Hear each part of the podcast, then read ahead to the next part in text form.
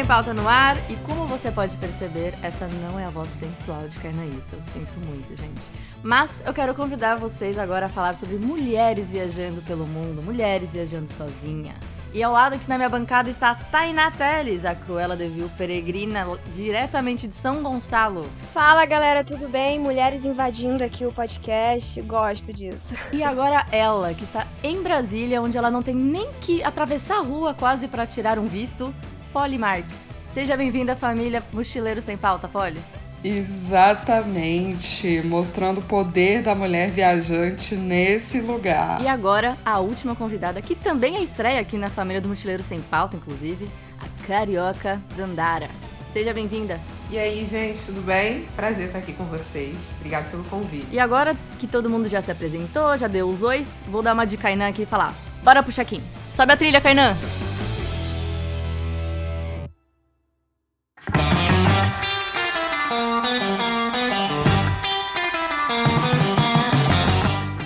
Momento check-in e agora eu vou ter que convidá-lo, gente. Eu não tive como. Carnito. Aê, não fui excluído. Tô no jabá.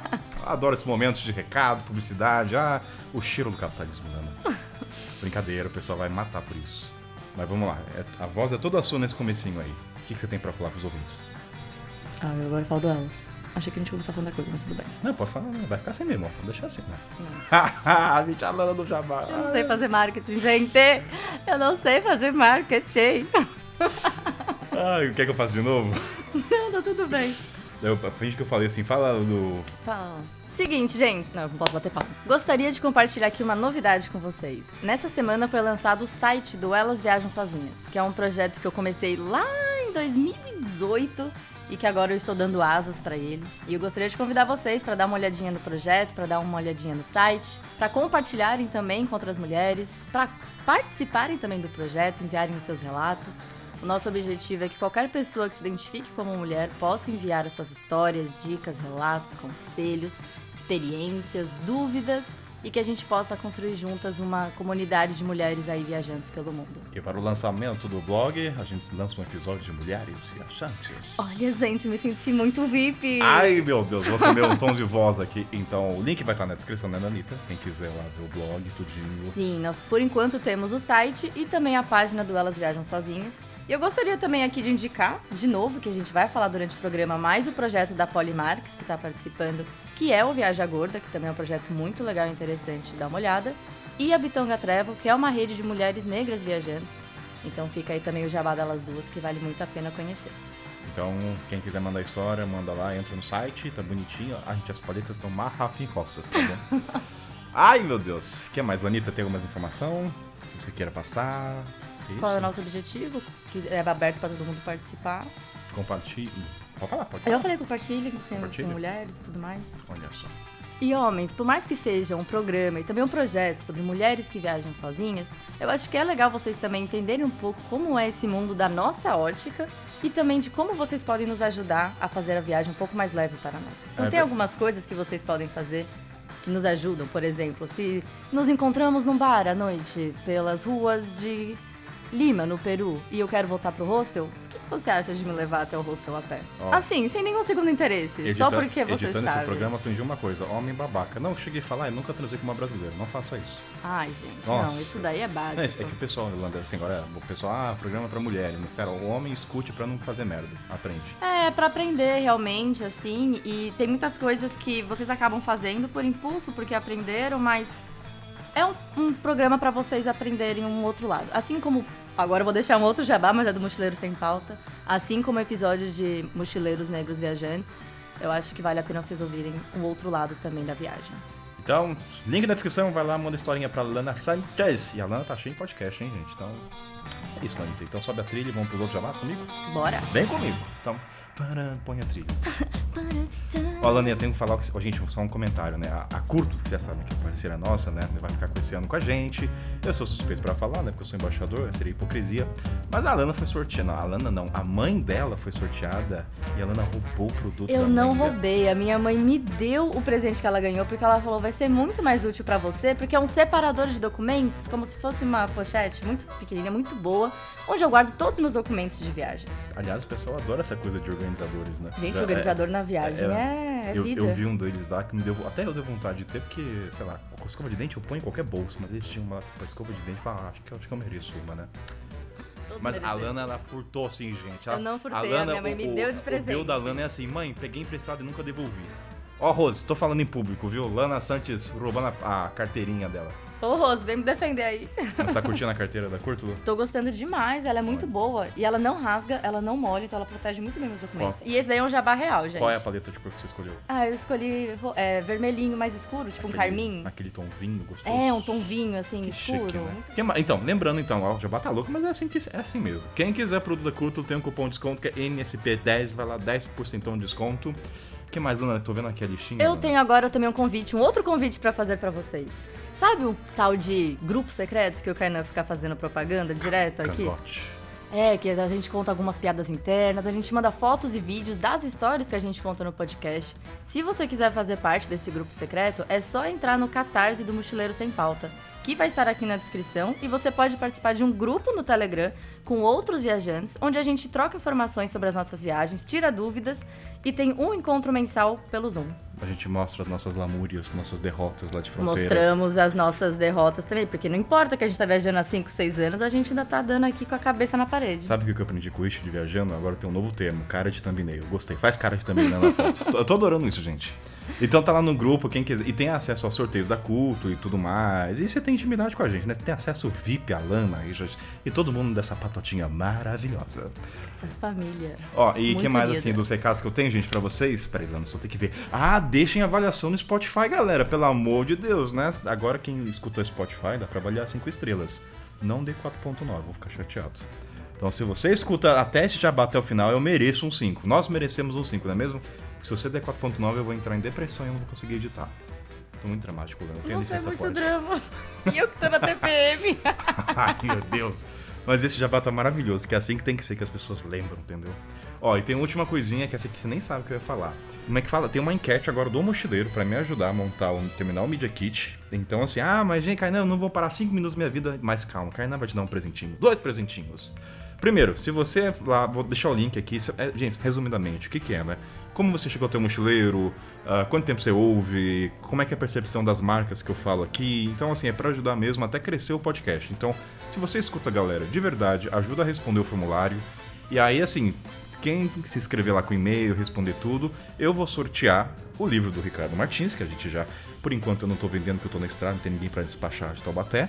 E terá um outro livro surpresa que eu não vou falar. Então, talvez eu aumente até um abono aí. Talvez eu coloque a pessoa no grupo secreto por um ano. Opa! Olha só. Então, vou deixar o link aí. É isso, Lanita. O que você achou do jabá? Foi tenso? Foi nervosa? eu falo muito rápido, né? Você fala muito Eu rápido. falo muito né, rápido porque tempo é dinheiro, Lana. então sobe a trilha, vamos para as mulheres viajantes. Fala sobre a trilha, Lana, pra galera. Sobe a trilha, Carnito. E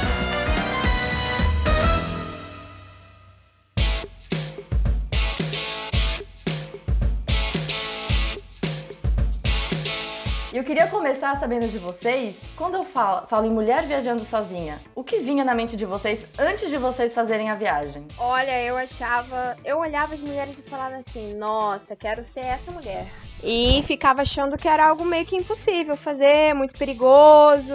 Era meio que um sonho, assim, meio longínquo, né? Mas aí depois eu percebi que poderia ser. Mas era tipo aquela meta de vida de autoconhecimento, sabe? E você, Dandara? Não, eu achava perigoso e achava que seria chato, né? Poxa, sozinha, viajar assim deve ser muito chato. E depois a gente descobre que é totalmente contrário disso, né? Não é nem um pouco chato. É muito interessante. Que chega a ser viciante, inclusive. Sim. E você, Polly? Ai, meninas, então, eu tinha pouquíssima referência disso, né? Eu comecei a viajar lá atrás, em 2007.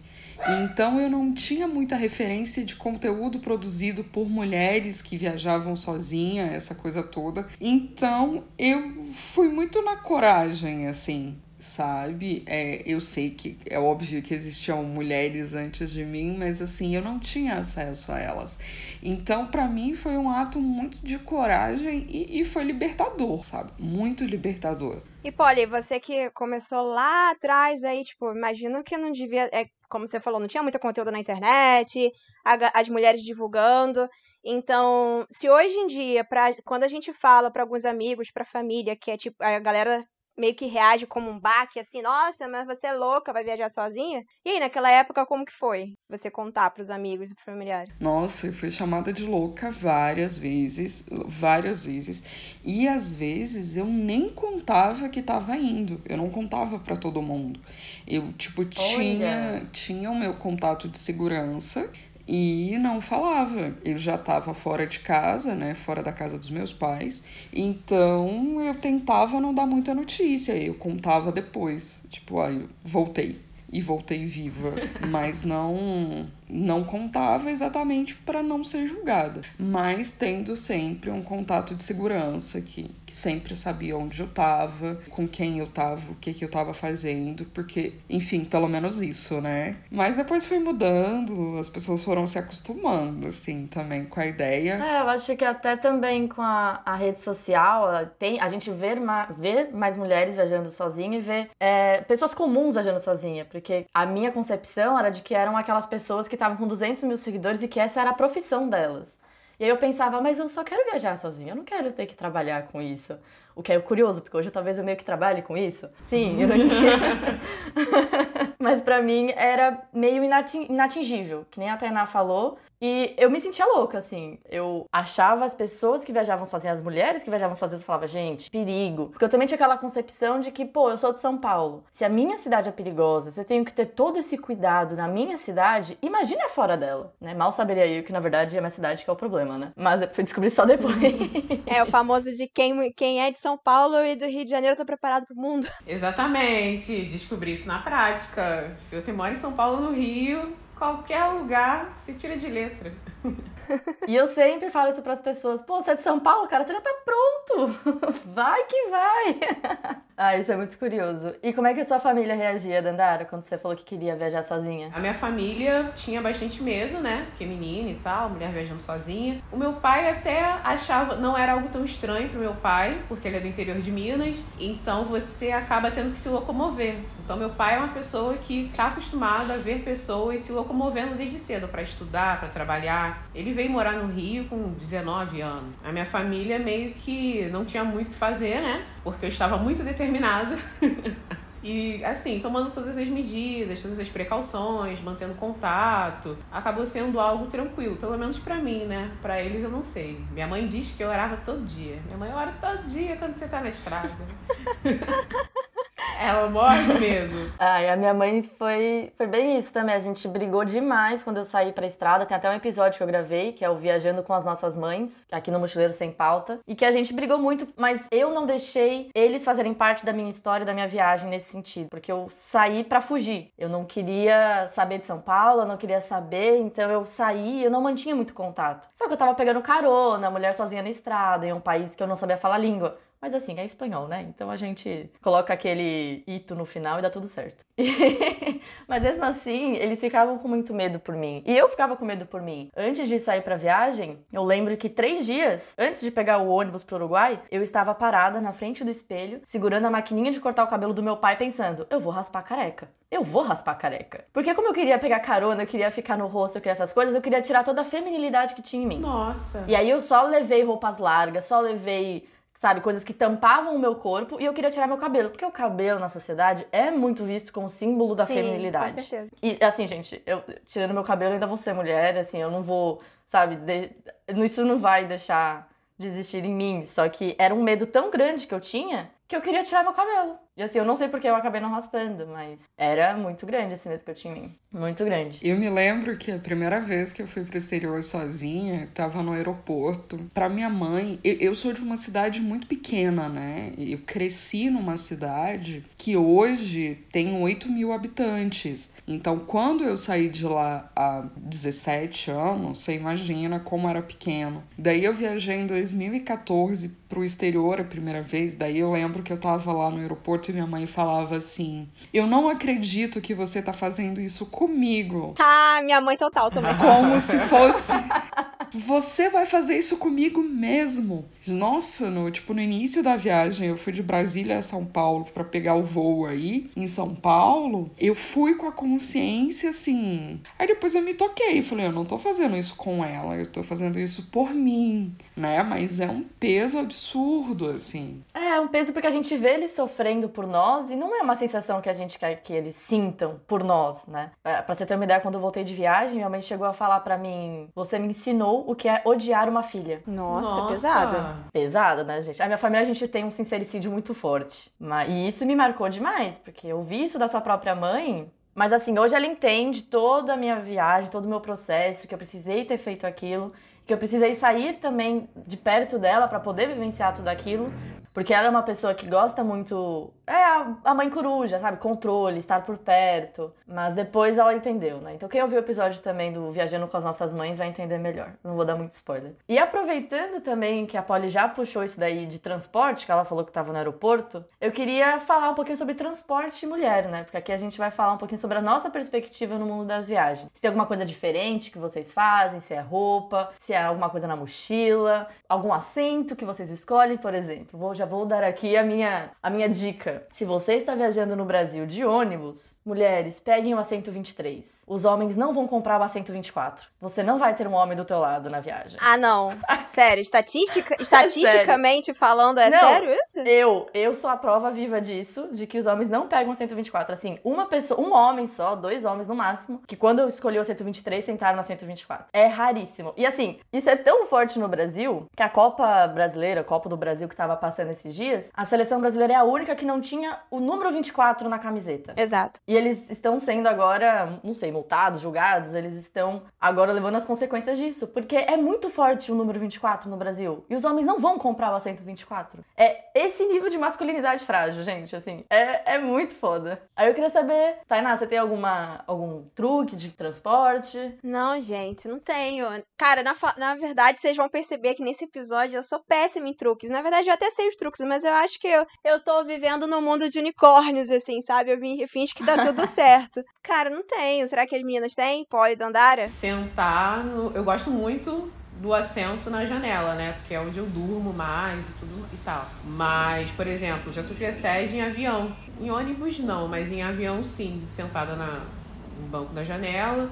E aí, para passar, ficou um pouquinho complicado, né? Porque a pessoa não quis se levantar. Então, passei com a bunda na cara da pessoa, praticamente. Então, é, dependendo se for um voo longo, onde eu precise levantar e ir ao banheiro, né? Algumas vezes, eu prefiro pegar um assento no corredor, quando é um voo muito longo, né? Que aí, caso eu precise levantar, eu não preciso passar por nenhuma situação constrangedora, enfim, de assédio, esse tipo de coisa eu tenho que, que ter umas out uns outros macetes, assim, algumas vezes, né? Porque isso não é só viajar sozinha, é viajar sozinha sendo gorda.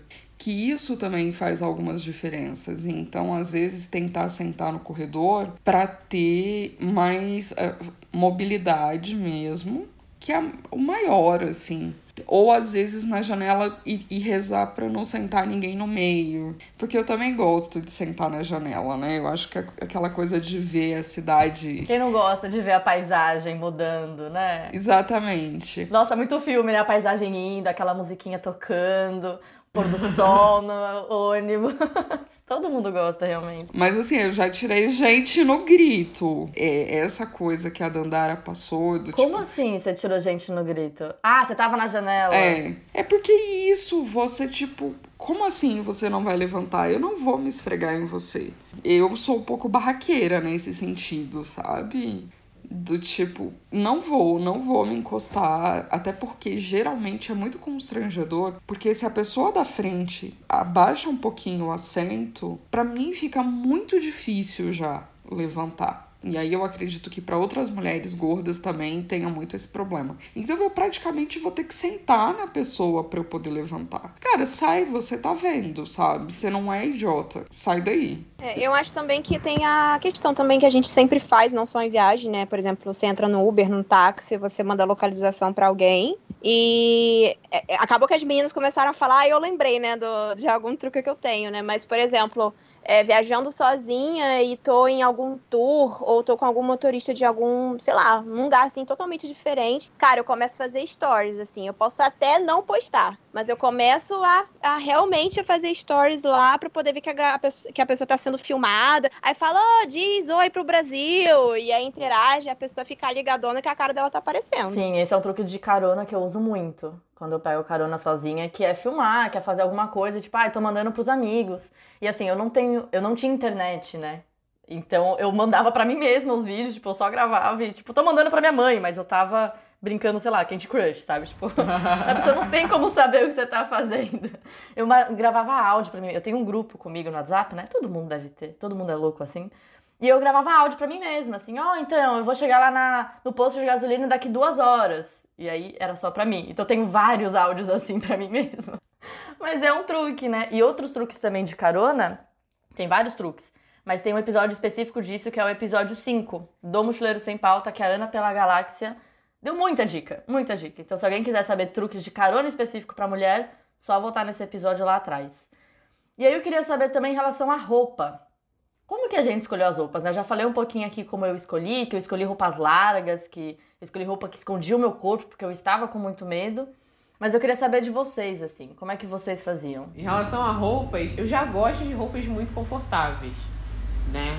Eu sou professor, então muito tempo em pé, aquela coisa toda. Então roupas confortáveis já fazem parte bem muito do meu dia a dia. E aí para viajar não é diferente, até porque tem essa questão de cobrir um pouco mais o corpo durante, é, ainda mais quando a gente está em movimento, né? Talvez não quando a gente chega no lugar, mas durante o movimento, se, ainda mais se você tem que passar por alguma imigração, alguma pistoria, algo do tipo, sempre bem cobertinha, blusinha de manga, calça, sempre viajo de calça, nunca viajei de saia ou vestido. Sempre é, me cubro bastante, assim, bem igual a Lana mesmo. Ah, mas hoje em dia eu já mudei isso, assim, hoje é top, shorts, biquíni, que eu tô na Bahia, né? Também eu tô no Brasil já. Mas na viagem, eu comprei meu primeiro shorts no Peru, e, gente, foi um, um rolê, assim, que eu lembro de estar numa loja que eu achei um shorts e eu mandava foto para as minhas amigas do Brasil falando: será que esse shorts tá muito curto? Porque eu ficava com medo. Eu ficava com muito medo. E eu, eu tenho um boomerang que eu mandei para ela, que eu tô, tipo, eu tô de frente e eu viro de costas. Que é para falar pra ela, eu falei, cara, é que assim, eu já sou. Nós, né, já somos mulheres brasileiras. Então eu aparecer com shorts no hostel, eu ficava, pô, será que as pessoas vão ler isso como um convite? E querendo ou não, a gente às vezes quer evitar fadiga. Então eu falo, pô, vou pegar uma uma bermuda, vou passar um pouquinho de calor, mas vou evitar a fadiga de ter que ficar lidando com essas situações chatas que estragam o nosso dia, né? Então, infelizmente, mas para mim foi essencial, porque assim, eu tava derretendo, viajando na América Latina no verão e sem shorts. Então, assim, tava cozinhando mesmo. É, você que tá falando aí sobre de short, curto e tudo mais, né? É, cara, eu costumo usar a mesma roupa que eu vou usar, tipo, aqui, sabe? Morando onde eu moro, turistando ali na esquina.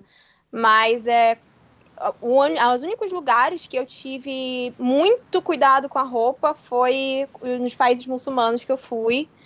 Então, eu comprei todas as roupas. Eu comprei, tipo assim, fui lá no brechó e comprei roupas eh, mais largas. Não saindo do meu estilo, mas ainda assim. Tipo, é, ombro coberto. É, eu poderia até usar uma saia que tivesse, de repente, uma fenda pequena, mas eu usava uma meia calça preta. Tipo, é, eu queria comprar, às vezes, um vestido longo. E aqui no Rio, eu tinha uma dificuldade enorme de achar vestido longo que não tivesse uma fenda aparecendo a perna. E aí comprei o vestido e mandei costurar, mandei costurar decote, é, lenço. Então, tipo, essas coisas em países muçulmanos eu sou muito cuidadosa, porque, tipo, a gente eu sei que mulheres, assim, viajam para esses lugares. Não tô falando só de mulheres viajando sozinha, mas é, qualquer mulher. E às vezes tem muita gente que tem a opinião de: ah, vou mudar o país, eu tenho que mudar a cultura deles. Cara, não, a gente tem que respeitar essas, as culturas desses lugares. Então, sim, a gente tem que se adequar é, na vestimenta também, eu acho. Não só de respeito pela gente, né, mas respeito também aos outros lugares. Eu fui pro Egito e também tive muito esse cuidado, assim, de tá sempre muito coberta. Eu, eu não viajei sozinha pro Egito, eu tava com um grupo, mas eu percebia que foi um dos lugares que eu tive mais problema, assim, com assédio. Principalmente, eu fiz um cruzeiro pelo Nilo e teoricamente é um lugar onde você pode ter roupas um pouco mais à vontade. E aí eu me lembro que eu tava com um macacão que não era nem de alcinha, era uma alça larga, assim, mas ele vinha um pouquinho abaixo, sei lá. Ele não mostrava nada do peito, mas ele era um pouquinho mais baixo. Era ele. O colo tava aparecendo. É, o colo, isso. E aí era eu ficar um pouco mais sozinha que alguém vinha, sabe? Algum trabalhador, algum viajante chegava. Eu acho que foi o que eu tive mais problemas, assim. E nos outros lugares sempre, inclusive com a cabeça coberta, para essa coisa do tipo respeitar a cultura das mulheres, né? Se elas precisam se cobrir, por que, que eu vou para lá e não vou me cobrir? Eu sabia que eu não ia me misturar, porque eu não tava fazendo um rolê mais, uh, sei lá, de ir pra rua sozinha, mas pelo menos tentar ter esse respeito, assim. É, eu acho que a gente, quando viaja, também às vezes tá com a cabeça de comparar culturas, né? Comparar a nossa casa, tipo, ah, lá a gente faz assim. Então, como a gente faz assim, a gente acha que é o melhor, né? E aí a gente acaba comparando muito. E eu tenho muita vontade de conhecer esses países que vocês falaram. E não só o Egito, né? Também toda a região do Oriente Médio, países muçulmanos. Só que eu não sei como é que eu. Tipo, eu compro lá, eu compro aqui. Onde achar essas informações? Tipo, eu tenho que falar com a mulher que foi. Assim, falando realmente que eu tenho vontade e nunca fui ainda. Então, perguntando para vocês, vocês compraram roupas lá também? Vocês falaram com mulheres que já tinham ido? Como é que vocês duas fizeram? Na verdade, antes de eu ir, tipo, pros países que eu fui, que eram muçulmanos, eu não. As mulheres que eu conversado, elas foram com agências. Então, elas têm uma, um pouco de. A visão um pouco diferente de quem vai 100% sozinho. Eu digo que porque com a agência você tá, um certo modo, protegida. Um, um pouco mais protegida, sabe? Como eu fui 100% sozinha, eu ficava me enfiando nos becos, eu realmente me misturava ali. Então, meio que ajudou conversando com outras mulheres, mas eu tive um pouco mais de realmente de pesquisar a cultura, né? Então, por exemplo, eu sabia que certas partes do corpo é ideal você se proteger eu comprei aqui mesmo e fui realmente customizando. É, aquele vestido que eu tinha, que era um pouco mais decotado, peguei e dei uma costura. E como a gente leva tudo no mochilão e de repente vai viajar para outros países que você pode usar aquele decote, aí eu sempre lembro um lenço. Um lenço que vai cobrir o colo, né? E aí você vai se adequando. Assim, mas compro sempre no lugar. Já vou já com a roupa que tenho, fio uma minha calça, fio uma saia longa. E vai ficando assim, não precisa assim sair do seu estilo, ser totalmente largo, eu acho. Dá para se adequar. É, eu também não, não comprei nada lá. Eu fui com o que eu tinha, mas pesquisei muito. Mas eu acho que assim, independente do lugar, eu sempre tento falar com mulheres que foram antes, sabe?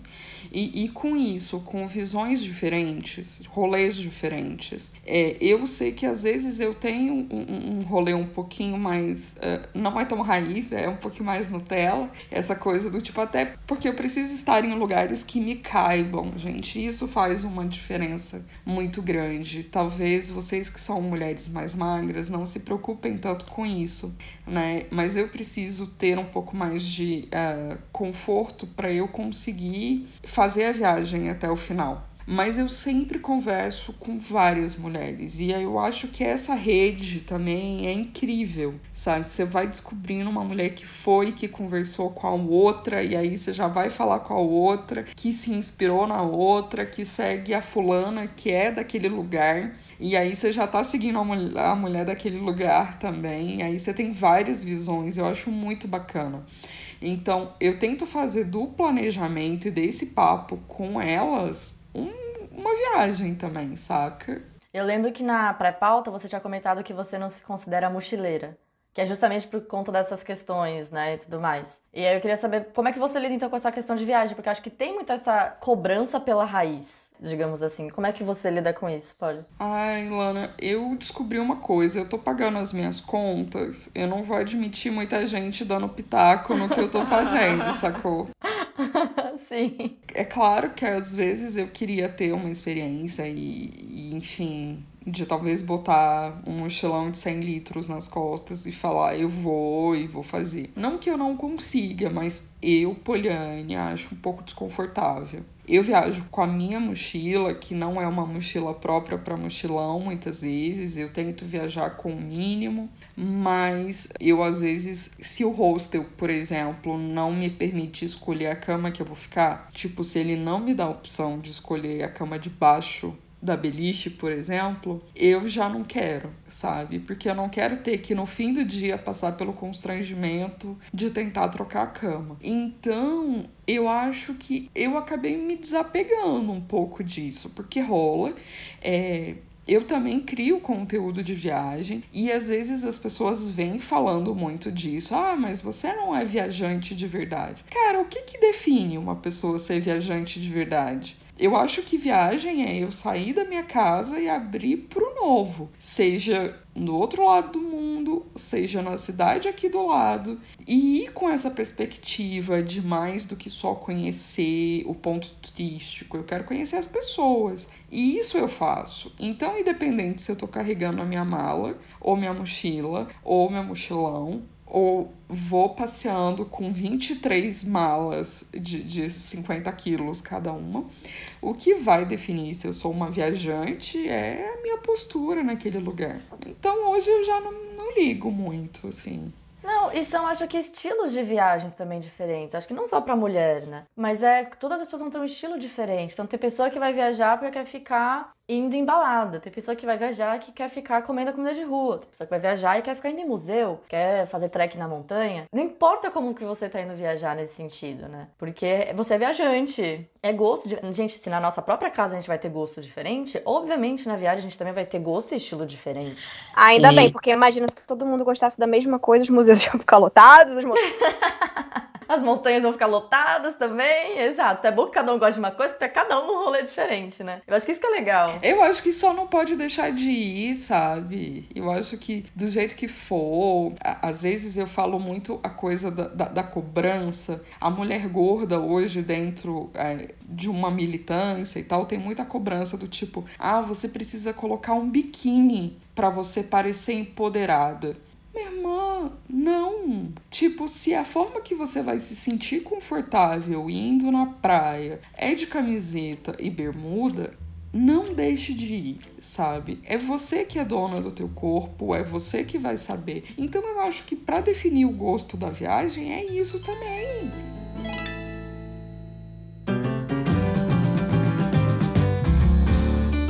E agora também que a Polly já falou um pouquinho sobre estilo de viagem, eu queria saber como que vocês, sendo mulheres viajando sozinha, descobriram o estilo de viagem de vocês. É, eu, por exemplo, eu antes de viajar sozinha não sabia que eu gostava tanto de trilha, de mundo na natureza, de trekking, cachoeira, porque eu também não achava que eu iria gostar de fazer isso sozinha, ou que, sei lá, por que, que eu iria fazer isso sozinha? Por que, que eu vou fazer uma trilha sozinha?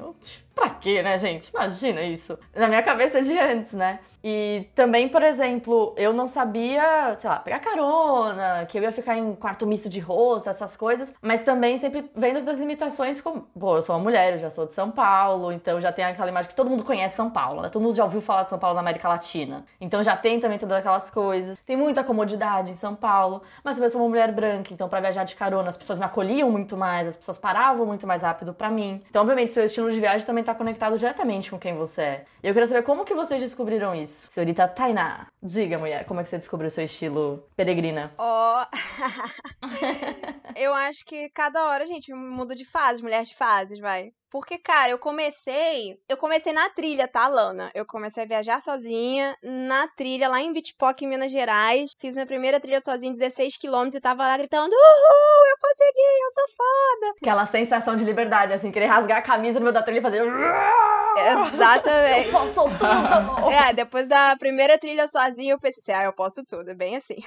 Mas, é. Cara, eu já viajei, eu acho que de várias formas, né? Eu sempre gostei dessa coisa meio de ficar em hostel. Gosto de ter um perrengue, assim, não que eu vá, vá atrás dele, né? Mas se ele, se ele vier, eu acolho ele de coração. Oba, história para contar. Mas eu já fui a pessoa que queria ticar todos os lugares de viagem, assim, de atrações, de ir com o roteiro fechado e não me permitir fazer nada além disso. Mas é, eu acho que eu tô numa fase agora de querer ser extremamente flexível. Vou, gosto de pesquisar até porque eu acho que quando a gente pesquisa, é uma forma que a gente se. É, de um autocuidado da gente ser mulher e de evitar alguns perigos desnecessários que a gente pode ter. Por, principalmente por ser mulher viajante, mas é, eu, eu sou. Cara, gente, eu sou a mulher que acaba se metendo nos rolês, assim, meio que arriscados, assim, sabe? Às vezes. Mas é isso, eu gosto. Conte mais sobre essa história, Tainá. Ah, não! Esse aqui é o papo de boteco de cerveja com cerveja. Ai, gente, não, mas assim. É, gosto disso, de me permitir. Gosto. Hoje tô numa fase de conhecer pessoas muito mais isso do que o próprio mente dos pontos turísticos. E a Dandara? Olha, eu não sei, eu me sinto turista há muito pouco tempo, gente, porque, como eu falei para vocês, essa questão de, da, sei lá, de se locomover, de ir de uma cidade para outra, de ônibus, eu nunca foi algo visto como viagem sabe? Era algo muito normal. Eu morei um tempo em Minas também. Então, sei lá, você fazer um passeio, a gente chamava de passeio. Ah, vamos fazer um passeio pra cidade tal, ver umas cachoeiras. A gente ia ver umas cachoeiras. E o caminho feito até as cachoeiras não era chamado de trilha, a gente só tava andando, sabe? É, aqui no Rio, quando eu voltei pro Rio, por causa da faculdade, que eu entendi que andar no meio do mato, achar, chegar ao topo de uma montanha e não ao topo do pasto, por exemplo, isso era um esporte né? Era uma trilha, você está fazendo uma trilha. Então, assim, eu acho que a percepção de quem talvez mora no,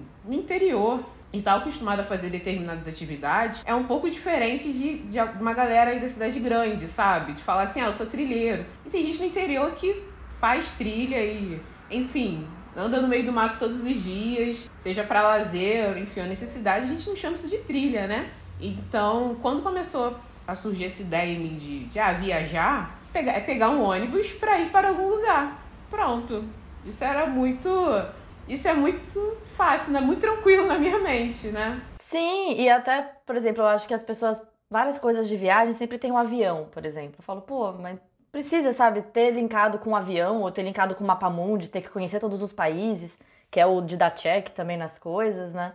Viagem é isso, é você pegar um ônibus e ir pra uma cidade que tá ali do lado e visitar a cachoeira ali. Pô, você já tá sozinha. Você não precisa até outro lado do mundo, não precisa sair do Brasil. E eu acho que isso que é o lindo da viagem também, né? Que ela é abrangente, assim. O estilo de viagem tem a ver com quem nós somos. Então, essa questão de mochilar e tudo mais, acho que foi muito, foi muito intuitivo para mim poder pegar uma mochila, pegar uma mochila, colocar minhas coisinhas ali ou numa malinha pequenininha e ir para algum lugar, sabe? Isso foi muito, muito intuitivo, né? E eu entrei em avião, sei lá, quatro anos atrás, quando eu decidi ir pro Nordeste e achei que fui fazer um mochilão pelo Nordeste só que eu queria começar pela Bahia, mas eu não tinha tempo suficiente para ir de ônibus daqui até a Bahia. Então peguei um voo até a Bahia, um voo de ida, e comprei um de volta pela Paraíba. Mas porque eu não tinha tempo, aí foi quando eu entrei no avião. E você, Polly, como é que você descobriu o seu estilo? Acho que experimentando, né? Eu tive lá atrás, no início, eu achava que era muito seguro é conhecer todos os pontos turísticos, porque assim, não tinha tanta informação e tal, mas uh, eu, eu achava que o lugar turístico era um ponto mais seguro ali. Ia ter polícia, ia ter não sei o que, ia ter segurança para eu estar sozinha. Então eu comecei muito por aí. E depois eu fui descobrindo, tipo assim, eu não preciso fazer isso, eu posso me permitir me perder pela cidade. Comecei a ficar mais aberta para conversar com as pessoas, porque também no início eu era muito fechada. Eu não conversava com ninguém porque eu tinha muito medo que descobrissem que eu tava sozinha né? Então eu, eu ia ali fazendo só o basicão e sempre me esquivando. E aí, com o tempo, com mais experiência, conhecendo outras pessoas e o que essas outras pessoas faziam também, daí eu fui adequando o meu jeito. Então, vai ter dia que eu vou bater ponto num lugar turístico e, e tal, mas vai ter dia que eu vou passar no mercado e vou tentar achar um lugar na cidade para sentar e comer e ver a vida passar, sabe?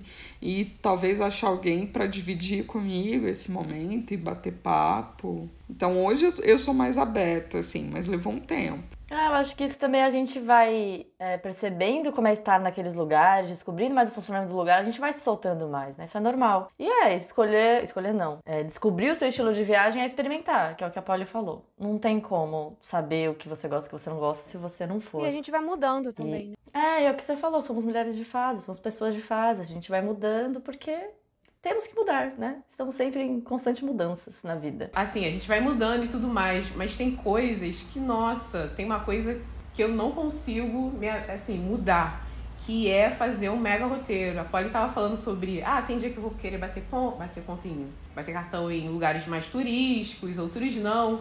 Gente, eu sinto um extremo cansaço em fazer uma planilha com uma lista de lugares por, é, que eu quero visitar eu vejo algumas coisas assim por alto, eu chego no lugar, eu faço isso até hoje e pergunto: o que, que tem para fazer aqui? Eu não consigo mudar isso. Eu mudei várias coisas, mas é essa isso em específico no estilo de viagem eu não consigo mudar. Chegar, parar no barzinho, tá comendo perguntar pra pessoa: o que tem para fazer aqui, hein? Ou de repente um lugar que não tem muita gente. Você me indica alguma coisa?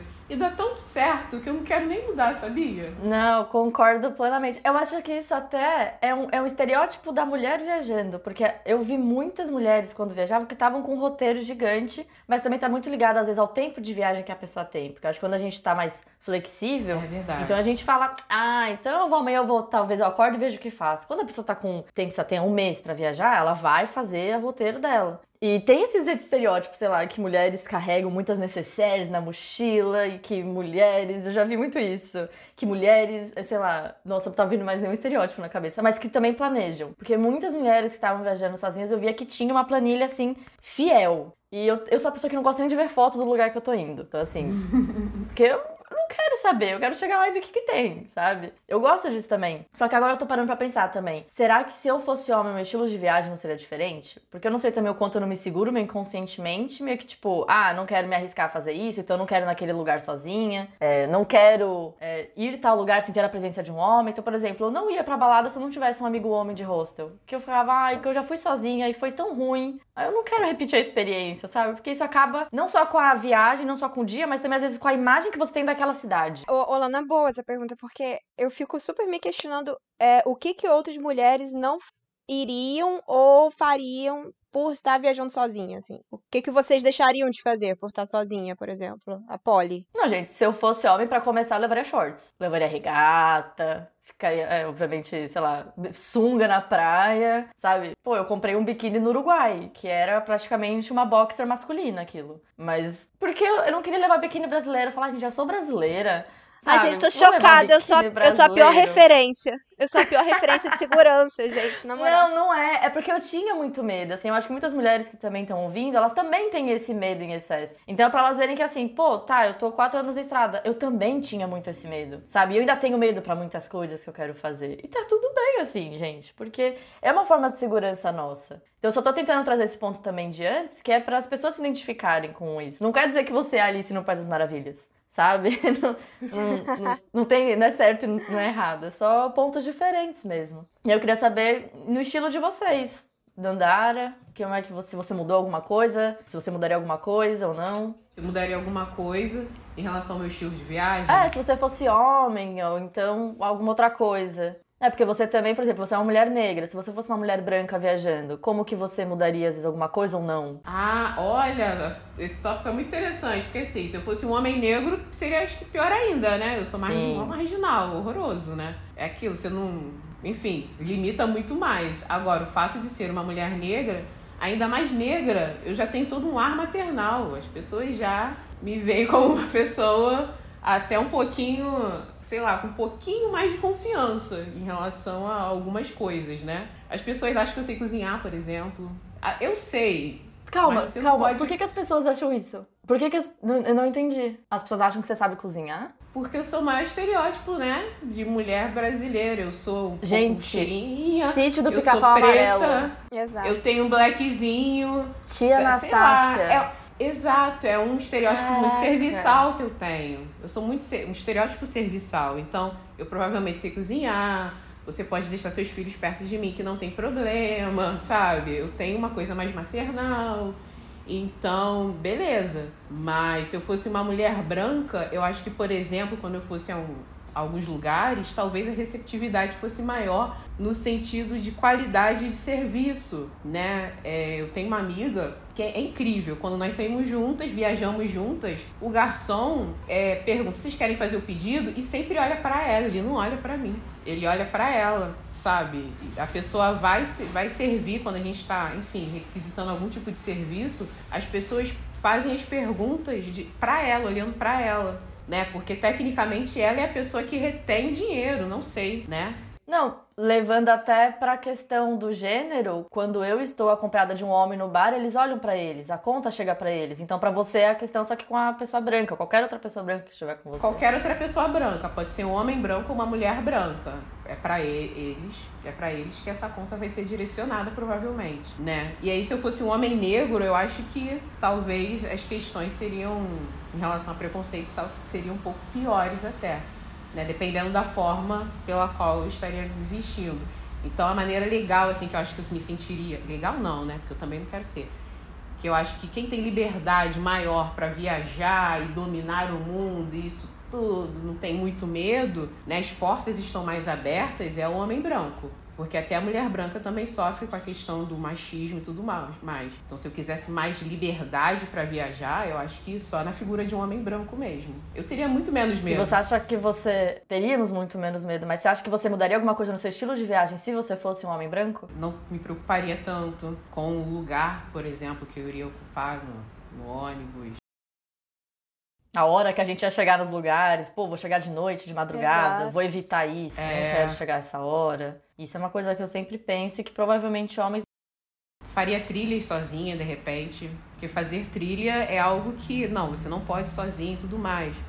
Mas eu vejo muitos caras indo sozinhos, assim. Ah, é rapidinho, é só daqui ali e tal. Dá para chegar. Pra mulher isso não é tão prático. É. Acampar, né? Eu eu não sou fã de acampar sozinha, porque eu tenho medo, assim, eu vou estar tá numa estrutura de plástico isolada no meio do nada. Assim, claro, se for um camping, tranquilo, mas estou falando de camping selvagem. Eu morro de vontade de fazer, só que eu tenho muito medo. Então, com certeza, se eu fosse homem branco, eu faria. E eu queria jogar também pra Polly. Polly, o que você mudaria na viagem, por exemplo, se você fosse ou um homem branco. Branco não, né? Você também é branco no caso. Mas se fosse um homem, ou então se fosse uma mulher, só que magra, né? Com estilo de corpo padrão. Gente, se eu fosse um homem branco, eu seria livre, né? Eu acho que essa é o que define para mim, assim. E se eu fosse uma mulher magra, eu acho que eu teria menos preocupações uh, no sentido de caber nos espaços e, e ser bem atendida porque muitos lugares têm muita dificuldade, eu acho que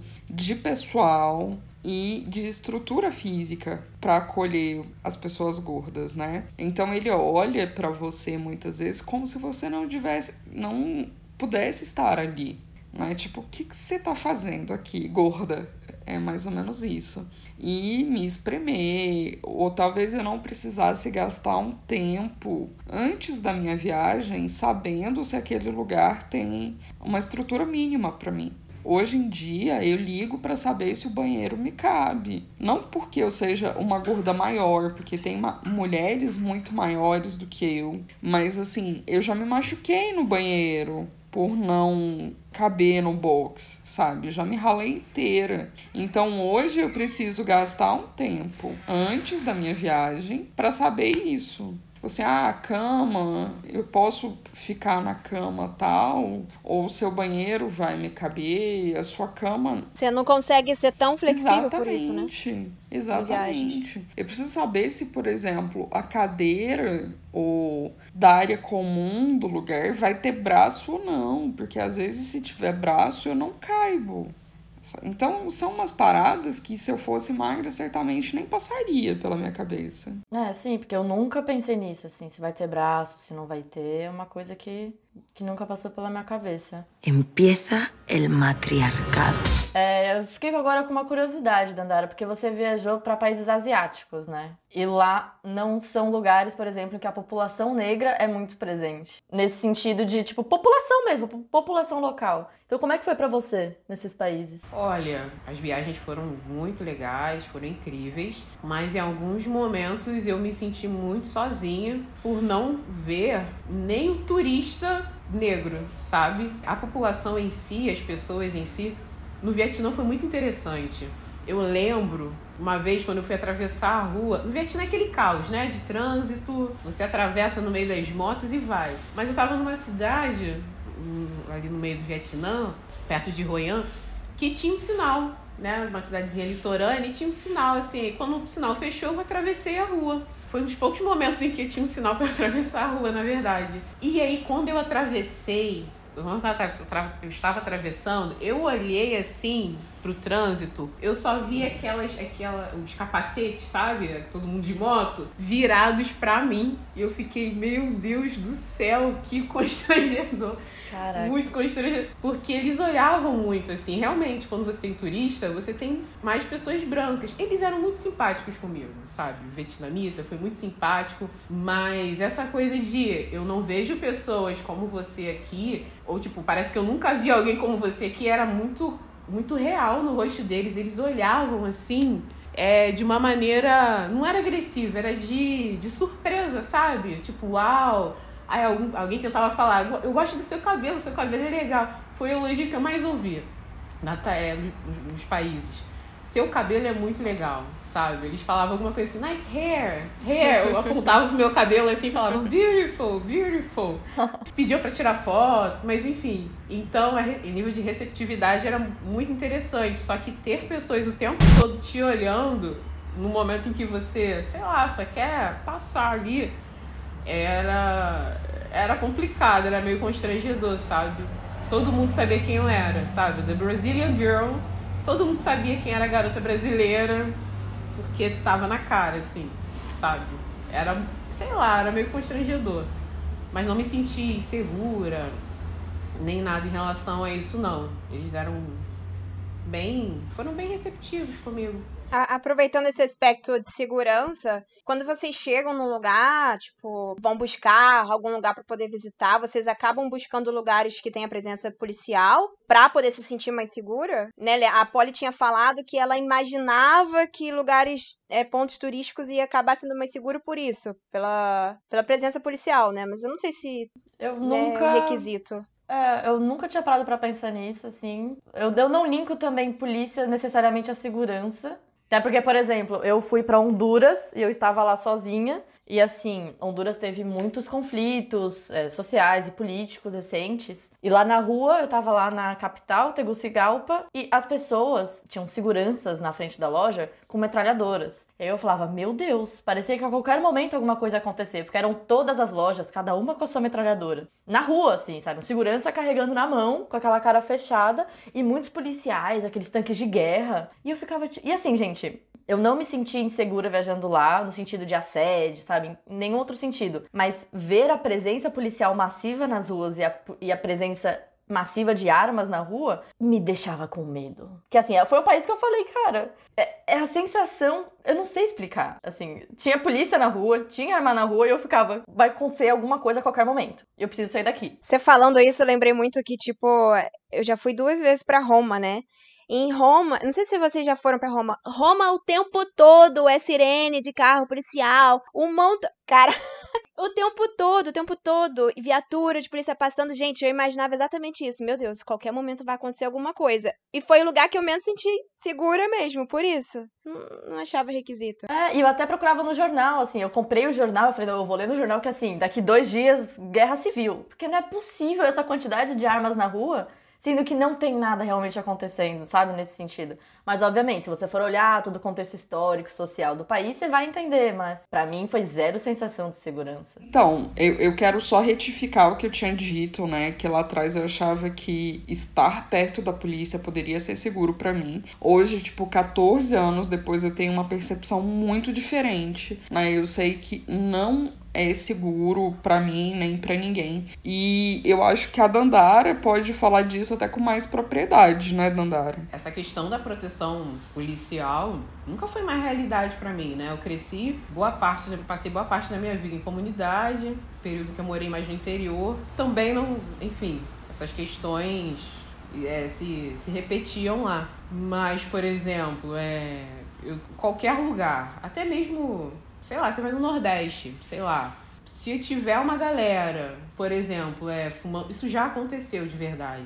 Tem uma galera lá, tem alguém fumando, eu não vão me revistar. Eu posso não estar fumando, mas se no grupo tem alguém fumando, no caso, né, maconha, vão me revistar. E eu fico assim, cara, é um, é um racismo tão escancarado, tão, tão ridículo e, e absurdo, que quando eu vou para determinados lugares, eu vejo a presença de um policial, começa uma briga, começa alguém a falar mais alto, eu já vou embora. Porque eu sei que se der problema, vai sobrar para mim. Vão falar assim: não, você, você tá fazendo alguma coisa. Não é possível que você não esteja fazendo nada. Não é possível. Então, assim, eu evito ao máximo determinadas situações eu sei que em alguns momentos, eu sei não, em alguns momentos, eu, eu sei que eu preciso bater de frente, sabe? A gente tem que bater de frente, escancarar o que o sistema faz e, e, e tudo mais. Só que no momento, às vezes, de, de lazer, de férias, às vezes você não tá afim, né, de se envolver com determinadas coisas. Então, se eu vejo que eu tô numa situação que muitas vezes, às vezes, eu sou a única preta do rolê e que aquilo pode dar algum problema. Ah, não, vamos quebrar essa regrinha aqui e tal. Cara, eu tenho pavor disso, de não, vamos quebrar essa regrinha aqui e tal. Porque a lei vai vir mais pesada para mim. Entendeu? Eu não tenho família rica, eu sou pobre. Então, eu sei que a lei me vê de uma maneira diferente, sabe? O sistema me vê de uma maneira muito diferente. E se eu fosse um homem preto, então, né? Você vê a população carcerária aí. A maior parte é composta por homens negros. Então, se tem alguma probabilidade de dar problema por quebrar regra, por algo que de fato eu esteja fazendo num local, ou enfim, alguma coisa inapropriada, digamos assim, né? Eu vou evitar fazer. Eu vou evitar fazer ao máximo. Porque as pessoas até falam, ah, você é certinha. E aí eu fico naquela, eu explico por quê ou eu só, ah, tô cansada já de explicar, sabe? Porque hoje em dia, antes a gente explicava muito, eu explicava muito. Ah, você é certinho, não é isso. É porque eu preciso evitar determinadas coisas. Por exemplo, no Vietnã, revistaram meu cabelo no aeroporto. Eu já tinha passado pelo pelo detector de metais, me levaram para o canto para revistar minhas tranças, para ver se tinha alguma coisa dentro das minhas tranças. Pedir, pediram para tocar no couro cabelo, do meu couro cabeludo. Eu tive que desamarrar uma parte do meu cabelo para tocar no meu couro cabeludo, para ver se não tinha alguma coisa ali. Então, é só pelo fato de existir, eu já parece que a minha existência num determinado lugar já aponta algum tipo de problema. Então, eu vou evitar. E aí falar, me sentir segura perto da polícia, a única, a última coisa que eu quero é pedir ajuda da polícia. Ir a um ponto turístico e ter um policiamento, assim, sabe? Porque se bobear, eu vou pedir ajuda e vão achar que o problema sou eu. É muito ruim, entendeu? Viver nesse sistema. Né? Além de não se sentir segura como mulher, eu não me sinto segura como pessoa preta. Então, eu realmente tento evitar ao máximo problemas mantenho distância de qualquer tipo de, poli de policiamento mesmo. É, é seguro para mim, é seguro para mim ficar longe da polícia. Chega a ser louco isso, né? Mas é a minha segurança, na verdade. Mas até se você tiver, por exemplo, no meio de uma viagem mesmo, em outro país, que não esteja polícia perto, mas a galera tá lá na, na situação. Tipo, lá na Ásia tem as, as, ilhas mais alternativas, festas alternativas. Você não vai estar tá no meio do rolê lá, do Good Vibes, não? Você realmente vai evitar 100% disso? Você nem chega perto? Não, eu fico, mas depois me dá um gatilhozinho. Eu não deixo de ir a festas, de participar, por exemplo, na Tailândia, né? Que tem um rolezinho mais good vibes e tal. Mas se a coisa começa a ficar meio louca, eu, eu me afasto um pouquinho. Eu procuro, às vezes, uma outra galera, sabe? eu tento experimentar de tudo, né? Não deixo de sair com as pessoas por causa disso. Mas dependendo do rumo que as coisas comecem a, a tomar, ou do estado das pessoas, eu começo, eu procuro um, um outro rolê ou outras pessoas, sim. Empieza el matriarcado. Agora que já que a gente tá falando também sobre polícia e tudo mais, tá a questão da fronteira, né? que é um para as mulheres que às vezes a gente tem que fazer um pequeno ritualzinho antes de passar a fronteira de algum país para outro, seja de avião ou seja também de ônibus pela, pela terra. E vocês têm algum ritual que vocês fazem antes de pegar um voo ou antes de entrar no ônibus para ir para fronteira? Tem algum ritual, Tainá? Ou você tá lá tipo, ah, e é isso. Não, na fronteira, cara, é, eu pego todos os. Ah, eu não sei se isso é por causa de ser mulher viajando sozinha ou se realmente isso acontece, normal, mas sempre me enche um montão de perguntas me querendo saber com quem que eu vou encontrar no país, é, se eu conheço alguém no país. E normalmente, assim, eu não vou ter um contato para dizer, eu fico com cagaço de dizer que eu conheço alguém, dar um contato e eles revistarem, sabe? Então, normalmente eu digo que realmente eu não tenho, que tô viajando sozinha mas eu vou, tipo, com aquele arsenal de hospedagens reservadas com cancelamento grátis. Mas eu vou com tudo impresso, assim, cara, já imprimo real, assim, para poder eles acharem que eu sou super organizada e que eu realmente vou ficar naqueles lugares. Às vezes nem vou ficar. Na maioria das vezes eu não vou ficar nos lugares, eu vou cancelar tudo.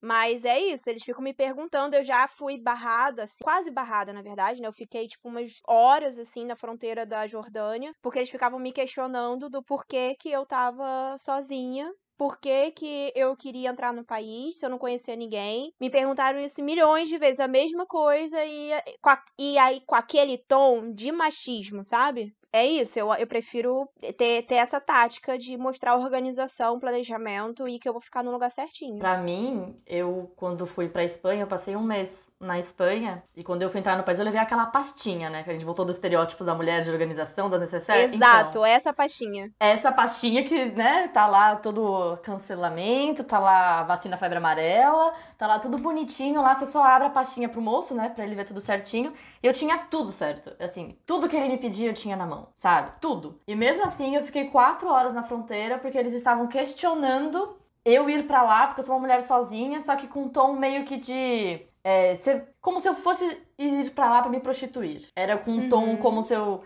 até porque eu estava indo encontrar o meu ex na época, que era espanhol, e eles estavam achando que era uma daquelas pessoas que ficava ludibriando mulheres latinas para poder ir para aqueles lugares, e depois ela perde tudo e tem que ficar lá, e enfim, né? Tráfico de, de pessoas, tráfico sexual. E ele me questionando várias coisas, eu falando, não, eu já conheci ele, ele já conheceu minha família, e tendo que mostrar fotos, e mesmo assim ficar quatro horas lá na fronteira. E eu lembro claramente quando eu fui para lá que tinham várias cestinhas com o caso de várias pessoas. E tava escrito, sei lá, México, Colômbia, aí tava escrito São Paulo, Rio de Janeiro, Lima, Peru, Medellín, Colômbia, que já eram cidades em que isso acontecia muito. E que eles e aí no final, né, ele falou: "Ah, desculpa, que várias mulheres que vêm viajar sozinha aqui a gente é mais rigoroso porque a gente tem esse receio também. Aí a gente fica prezando para essa segurança também para vocês, porque às vezes você vê que realmente é é cilada, as pessoas voltam. Só que assim, foram quatro horas e eu com o cu fechado falando: Caraca, puta que pariu, sabe? Assim, com medo. E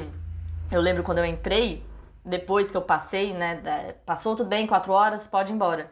No que eu saí, dessa salinha do policial, tinha uma família, uma família, mas tinha umas 10 pessoas, né? E eles eram refugiados e foram para lá, não sei como, para tentar o refúgio. Eu falei, cara, e eu com medo de voltar pro Brasil, sabe? Assim, tipo, cara, tá tudo bem se eu fosse barrada, sabe? E aí aquilo lá também me deu muito um, um banho frio, assim, tipo, tá tudo bem. Tá tudo bem se eu voltasse, né? Um privilégio. Foi, foi, pô. Tava com medo de ser barrada pra ir pra Espanha, mas se eu voltasse pro Brasil eu também ia estar feliz, pô. Tem Dendê, sabe? Tô aqui na Bahia, tô, tô feliz. é, é uma outra situação de ser barrada, né? Mas o que era realmente chato era você ter que se provar que você não tava indo para se prostituir. Aí, tipo, como é que você prova? Sabe? Tipo, como é que você fala? É muito estranha essa situação, né? Eu só passei essa vez, indo pra Espanha, nunca passei em nenhum outro lugar. A Polly também tinha comentado que passou algo parecido. Quer comentar, Polly? É, eu passei na Espanha também mas com menos tempo, assim, de... É, ele questionava por que, que eu já tinha ido para um outro país e estava indo para lá com menos de seis meses. Ele era bem irônico, né? Tipo, ah, vocês no Brasil ganham muito bem para poder viajar tanto. Ele folheava o meu passaporte, assim. E aí, isso, para provar que eu também não estava indo para me prostituir. Chegou um momento que eu falei para ele, falei, olha, eu não tenho nem corpo estereótipo da mulher brasileira para isso, sabe? Olha, tipo, olha para mim. Aí ele falou: Isso não quer dizer nada. E, mas levou um tempo e também sempre com tudo impresso, assim. Passagem de ida, de volta, hospedagem, carta de. Carta convite. Carta convite? Exatamente. Carta convite. Eu tava indo para Portugal encontrar uma amiga. E aí ela fez a carta, né? Assim, mais nada disso. Enfim, mas não passou muito disso também. Aí eu saí porque tinha uma conexão para Lisboa. Eu acho que eles me liberaram mais rápido por isso também. Mas eu fiquei bem apreensiva. Mas foi a única vez na fronteira que eu tive alguma questão. Você tem algum ritual com roupas quando você tá na fronteira? Eu tô sempre de calça e muitas vezes camiseta e uma roupa.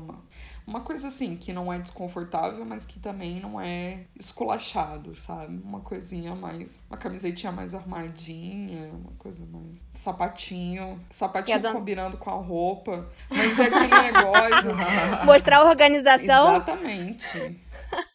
Mas é isso, né? A roupa a gente até evita o estereótipo de mulher que tá indo pra se prostituir, né? Porque por mais que tenha. A, a Lana falando, me pareceu que realmente é muita preocupação de, de desse tráfico de mulheres e tal. Mas eh, ao mesmo tempo, me dá ranço na fronteira é que eles é, têm o desdém com a gente de, de ser mulher, sabe? E, tipo, parece que a gente não tem credibilidade de estar viajando. Ah, homem viajando é muito melhor do que a gente. Nossa, tipo assim, é um tratamento completamente diferente. Da Dandara também tem história. Então, em relação à à fronteira, só a questão do Vietnã mesmo, que eu fui. Revistaram né, meu cabelo e tal. Mas fora isso, nada muito assim. Só um detalhe, falando em relação a, a roupas, eu gosto muito de, de viajar com turbante, né? Porque, tipo, eu tô agora aqui com um lenço cobrindo uma parte do, do meu cabelo. Porque se eu quiser encostar no banco, dormir e tal, eu não acordo, né? O cabelo black amassa, gente. Né, gente? Aí você acorda, ele tá amassado de um lado só. Eu aí fico meio engraçadinha. Então, então, às vezes, eu coloco um turbante pra poder viajar. Mas aí, quando, sei lá, quando eu entro, sei lá, eu entro no ônibus, aí eu faço turbante, amarro, pá, e fico. Quando eu saio do ônibus, eu tiro, sabe? Avião é a mesma coisa. Eu entro no avião, tem algumas poltronas que tem até um negocinho que agarra o meu cabelo, é como se fosse um velcrozinho aqui atrás da Sim, poltrona é um velcro. o meu cabelo agarra tudo ali. Então, quando eu entro no avião, aí eu amarro, sabe? Faço um turbantezinho e tal, amarração. Mas aí, quando eu tenho que sair do avião, eu já tiro, guardo na bolsa, pra deixar o cabelo à vista, assim, né? Para as pessoas verem, ó, é só cabelo, tá? Tem nada não. Então, o único cuidado em relação à roupa, eu já uso roupas mais larguinhas, calça e tal, que eu acho mais confortável até pra viajar, né? Mas o único detalhe que eu, um cuidado que eu tenho que eu lembrei aqui agora é em relação a, ao turbante no cabelo. E na, na revista lá da bagagem, já encontraram alguma coisa interessante na bagagem de vocês, meio suspeito?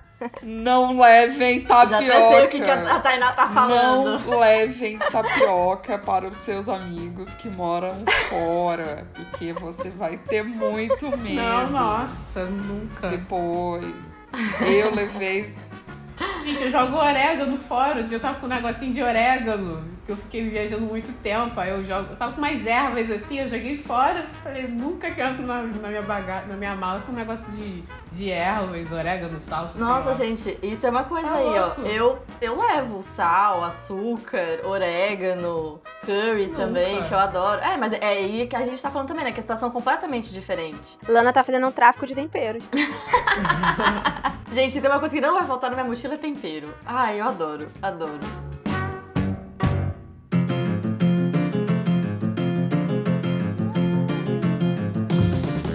Até em relação a, a fronteiras, na América Latina a gente tem esse estereótipo real, que é aquela coisa do galanteador, sabe? Assim, da- da- dos homens e das mulheres também tem aquela coisa de drama, de romance, que é tudo parece uma novela eterna, né? E na fronteira eu ia com aliança falsa, porque, assim, é evitar fadiga. Você tá indo encontrar alguém? Tô, tô. Meu marido veio aqui fazer, participar de alguma coisa, tô indo encontrar ele. Sabe, evitar fadiga pra passar mais rápido. E aí, eu tenho até, quem ouviu o episódio, acho que é o 36, que é sobre mentira, eu participei junto com a Babi Card, a gente contou as mentiras que as mulheres contam na estrada. Então, assim, lá vai ter uma caralhada de mentira caso alguém queira se sentir mais segura, né? Porque a gente acaba mentindo, às vezes, até pra ter mais segurança. Assim, é, é, assim, ah, eu inventava que tinha filho. Eu tenho a foto de um priminho meu que é minha cara. Eu falava, ó, oh, esse aqui é meu filho. Aí as pessoas já têm mais simpatia por mãe, sabe? Já falam, ó, oh, ela é mãe. Eu já falei que eu era viúva. Assim, Caraca. tipo, em, país, em pa... cara, em país muçulmano você chega e fala assim: a primeira pergunta que a pessoa fala assim: quantos anos você tem? Você é casado? Você tem filhos? Eu falei: você faz uma cara triste, falava que eu era viúva. Pronto, ninguém vai perguntar nada, todo mundo vai ficar com pena de você e tudo certo. E agora eu tenho também, quando a gente falou na pré-pauta, a senhorita Polly falou que mentiu o nome. E eu estou curiosa do porquê. Gente, eu não falo de jeito nenhum se eu não conheço. Tipo, ah, como que é seu nome? Paula. Paula. Você tá, tipo, sozinha? Não, eu tô com uma amiga. Ela, ela saiu. Ou, tipo, ela foi fazer outra coisa hoje. Mas, ah, vocês estão hospedadas juntas? Sim, estamos hospedadas juntas no mesmo quarto, sabe? E, em tal lugar, que geralmente é o lado oposto de onde eu tô, assim. Então eu não costumo falar, não sei lá, não conheço e, tipo, meu nome não vai fazer diferença pra pessoa. Vai que depois vira super amiga da pessoa e aí tá lá com o nome errado. Ah, daí se virar super amiga, aí eu vou falar assim: olha, lembra aquele dia? Foi por segurança. Não te conhecia. É, a pessoa vai entender. É. Sim, sim. Eu nunca tinha parado pra pensar nisso. Mas é, é muito, muito interessante. Gostei desse. Empieza el matriarcado. Meninas, a gente tá falando aqui de aliança, roupa, tudo isso. É... A gente sabe que mulher brasileira tem a imagem, né, de ser. Bom, uma vez eu ouvi de um italiano que ele virou para mim e foi falou assim: "Ah, mulher brasileira é tudo dada". Então, né, sendo bem assim direta na nossa imagem. A gente é dada, então toma esse tapa na cara. Pois é, quase tapa isso, bem dado né? Pra você. E aí, como que vocês se relacionam com isso? Porque tem gente até que mente, né? Não fala que é brasileira para poder evitar a é, né? Vai, Lana, puxa. Eu sim minto um pouco minha, minha nacionalidade, dependendo de onde estou, dependendo da situação. E eu comentei um pouquinho disso lá no episódio 36 da mentira também. Eu lembrei agora de uma coisa que eu já ouvi de um alemão uma vez num hostel. Ele virou para mim e falou assim: Sabia que eu nunca transei com uma brasileira? Aí eu. Que babaca. Bacana pra você, legal. Não vai ser hoje também que você vai transar, né? Mas, tipo, ele só. Gente, ele não tinha me dado oi, ele não tinha falado nada. E assim, são situações que os homens não vão. Sei lá se os homens vão passar, os homens brasileiros, sei lá, mas é uma situação muito chata, porque às vezes você fala pro cara da. Ah, até em fronteira mesmo que a gente tava falando agora. Você dá seu passaporte brasileiro, já é. Uh, eres brasileira? Aí você faz. Ah morte. Preguiça. Porque, é, por isso que eu já ia com a aliança falsa às vezes, sabe? Porque, ah, é pra evitar essas coisas e passar mais rápido. E, assim, tem aquela coisa que você fala, pô, se eu falar pra pessoa, se eu conversar com ela, que era o que a Dandara falou que fazia, às vezes ela vai mudar de ideia, não vai fazer isso com outras pessoas. Só que ao mesmo tempo, porra, a gente tá viajando, sabe? O que eu falar que pra essa pessoa realmente vai mudar em todo o contexto histórico e social que a gente vive. Assim, o que, que isso vai mudar o sistema? Se eu falar com aquela pessoa, talvez eu perca uma hora de vida lá no, no aeroporto, estresse o dia Exatamente. inteiro e vá chorar no hostel. Sabe? O que, que vai mudar realmente? É um sistema muito maior. Enfim, gente, estressei aqui um pouquinho porque puta que pariu, caralho, né? Mas, é, Dandara, você tem alguma coisa que você fazia pra, em relação a isso daí da imagem da mulher brasileira? Ou poli, né? Não sei. cara, eu moro no Rio, mó calor, né? Você pega ônibus de, de short e camiseta top, né? Sim. Então, Biquíni. E, é, então essa coisa do, do assédio acontece assim, a gente já tem que dar, dar os foras, gritar, fazer barraco no, no Rio de Janeiro, sabe? Na nossa própria casa. É, o carioca já tá pronto. Então, é, nunca menti, não. Nunca menti. Por um lado, sei lá, quando você tá afim de flertar alguma coisa, quando, mas de uma maneira saudável, você fala que é brasileira, enfim, né? A gente já sabe que aí, opa, flerte. Já vira ativa, atração. Já, já ativa, né? né? Isso é verdade. Então, Olha, eu não tinha pensado nisso. Usar isso também a nosso favor, que eu já usei a meu favor, não vou mentir. Você já vira atração, assim. Mas. E aí basta o quê? O que, que a gente faz? É, a gente vai cortando, né? Dando aqueles cortes, porque eu dou fora mesmo. Eu não tô nem aí. Se for babaca comigo, eu vou ser babaca com a pessoa. Com certeza. Né? Tipo, ah, nunca transei com uma mulher brasileira. Acho que é mandar se fuder na hora. Falar, foda-se, eu com isso. Gente, e não vai ser hoje, tava... querido. Eu, eu, eu não acabo... vou explicar nada. Eu não vou explicar. Eu tava tão cansada esse dia, não lembro o que eu tinha feito. Mas eu tava no rosto, sabe depois que você faz a jantinha? Você tá com aquela barriguinha quentinha. Aí você tá sentada lendo teu livrinho, assim, só preparando dar uma, uma hora razoável pra dormir, né? Porque 8 da noite às vezes é meio bad pra dormir. Aí ele sentou do meu lado e falou isso. Eu comecei a gargalhar. Porque, tipo. É, o deboche é bom também, Eu- né? O deboche funciona. Não, eu, eu não sei se foi deboche na hora, mas é que eu fiquei do tipo. Foi sério isso?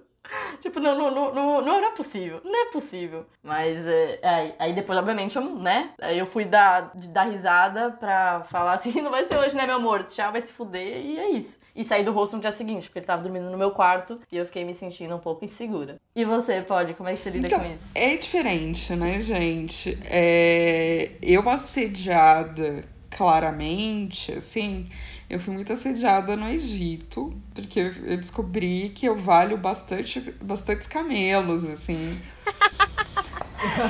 Que eu tenho, eu tenho cara de ser uma boa parideira, sei lá, o que que é, uma mulher farta. Quantos camelos que você tava Menina, eu, lendo? eu valia uns 200 camelos, assim, cara... Agora deve estar valendo Eita! mais, a inflação tá aí. É, e, e- e, assim, só que era sempre, era direto, mas era sempre na surdina. E isso é um relato, assim, que eu, eu vejo acontecendo comigo. E quando eu abro para compartilhar com, com as mulheres ah, lá no Viaja, as mulheres gordas falando das suas experiências, é que, assim, o, o, não existe o flerte com a mulher gorda a coisa é sempre mais incisiva, né? Então, assim, tem muita mulher gorda que não fica no quarto misto exatamente pelo medo de, no meio da noite, ser atacada sem aviso. O cara não vai chegar e, vai falar, tipo, eu não transei com uma brasileira. Ele vai tentar fazer alguma coisa com você. É, eu me lembro que quando eu fui a Cuba, lá tem muito aquela coisa do tipo, ah, os caras mexem na rua, os caras, né, ali. E aí pa- passaram duas mulheres, tinham duas mulheres caminhando na minha frente, e um cara que tava parado mexeu com elas, assim, e não fez nada. E aí eu passei. Eu passei e entrei numa rua que eu ia entrar. Assim. O cara veio atrás de mim. Por que isso? Porque é, parece que de outras mulheres você pode levar um não. Mas levar um não da mulher gorda é muito absurdo. Porque parece que tá te fazendo um favor, né? E eu acho que isso é uma imagem muito. É, mun- mundial, é uma coisa muito. Pra to- todo mundo tem isso, assim, porque todas as culturas são muito gordofóbicas, né? Então, tipo, como assim você vai ser desprezado pela mulher gorda? Então, em vários momentos as pessoas foram muito mais incisivas, muito mais grosseiras do que só essa esse flertezinho, essa cantada na rua. Na Itália, por exemplo, onde os caras têm fama de mexer com todo mundo, eu já fui algumas vezes, eu nunca fui cantada na rua. Por quê? Porque tipo, eu não tenho o corpo que merece ser cantado. Né? E quando rola alguma coisa é mais agressivo. É, aproveitando também que a Polly falou agora do Egito, por exemplo, que ela teve aquela experiência da gente estar num lugar e as pessoas estarem falando na língua local delas sobre nós. Sem a gente entender, só que saber que elas estão falando da gente, né? Tem aquele olhar, tem aquela cutucada e outra pessoa olha. E aí é, é umas. Eu não sei nem o que falar, se alguém quer falar sobre isso. É ruim pra caramba, né? Eu acho que é isso. É ruim pra caramba. Porque a gente sabe que é da gente. E quando a gente não saca, a gente acha que é. Porque, tipo, qual a justificativa que ele tem pra, tipo, pra tá falando outra coisa se não for falar de mim, entendeu? Ai, gente, eu cresci na favela, eu fico encarando. Fecha a cara e fico olhando assim, ó, dou uma levantada na sobrancelha, tipo, o que que foi? Algum problema? é? Qual é? Faz aquela cara bem de debochezinho. Ah, o quê? Vai ficar olhando? Eu, hein? É, eu já- Tem medo de cara feia. Eu já passei por uma situação que eu tava fazendo um tour no Egito. Ai, gente, é tão ruim falar mal do Egito. Mas é falar mal da pessoa, né? Mas enfim. É, tava fazendo lá um tour e aí tinha um guia e tinha uns outros caras. Só era eu de mulher. Todos eles eram de lá. E aí era, cara, era praia, eu tava de biquíni, de short, de biquíni. Era um lugar que realmente todo mundo usava biquíni e tal. E aí o guia começou a falar árabe. Todo mundo começou a fazer árabe. Notavelmente estavam falando de mim. Aí eu fui perguntando, perguntei o que, que era o que eles estavam falando. Aí ele falou: Não, a gente tá falando que você é linda. Não sei o que, não. Vocês não estão falando que eu sou bonita. O que, que vocês estão falando? Ele não quis dizer. Eu mandei tomar no cu. Ele falou assim: Que isso? Falei assim, mal educada assim. Eu falei assim, não, vocês também estão sendo mal educados, então vai tomando no cu todo Não, mundo. eles estão falando a língua deles sobre você e você é mal educada. Aí eu peguei, levantei e saí andando. Ah, eu, hein? Ah, dá uma raiva, cara. Aí naquele momento eu falei assim, nossa, como que eu queria falar árabe nesse momento. Tá entendendo tudo e mandar tomar no cu em árabe. Gente, árabe. eu já passei por uma situação meio parecida aqui com você falou, Tainá. Eu estava num hostel que a maioria das pessoas falavam espanhol e eu me comunicava em espanhol. Assim, eu aprendi na viagem, assim, espanhol, português, né? Você vai aprendendo, vai errando um pouquinho, mas você consegue se comunicar. Então eu tava me comunicando em espanhol com a galera e tinha um grupo de, de, de pessoas da Alemanha e, sei lá, França, Itália lá, e eles estavam falando inglês entre eles. E eu percebi que eles estavam falando sobre a menina brasileira do hostel. Eu era a única menina brasileira do hostel e eles estavam falando em inglês. Só que eu também falo inglês. Né? Então, assim, foi uma situação, né, que eu tava só, eu só peguei e fiz assim, aí eu peguei e falei, calma, eles falaram Brazilian Girl. Aí eu, sabe, eu comecei a falar, porque às vezes conheci uma menina, na, sei lá onde, né, beleza. E aí eu percebi que eles estavam falando de mim. Aí eu só virei pra, pra, pra trás, né, isso foi no café da manhã. Pô, gente, me dá um tempo de paz, né, sete e meia da manhã, vocês vão, porra, né, deixa eu acordar primeiro antes de ficar puta. Aí eu só virei pra eles e peguei e falei assim, good morning, are you gonna use the salt? E virei pra eles, né? Aí eles viraram, eles ficaram brancos, né? Que não sei o quê. E aí eu comecei a falar assim, na próxima vez que vocês forem falar de uma pessoa, não, tipo, comecei, né, a brigar com eles, obviamente, não falei nessa calma, nessa paz, que não sei o quê.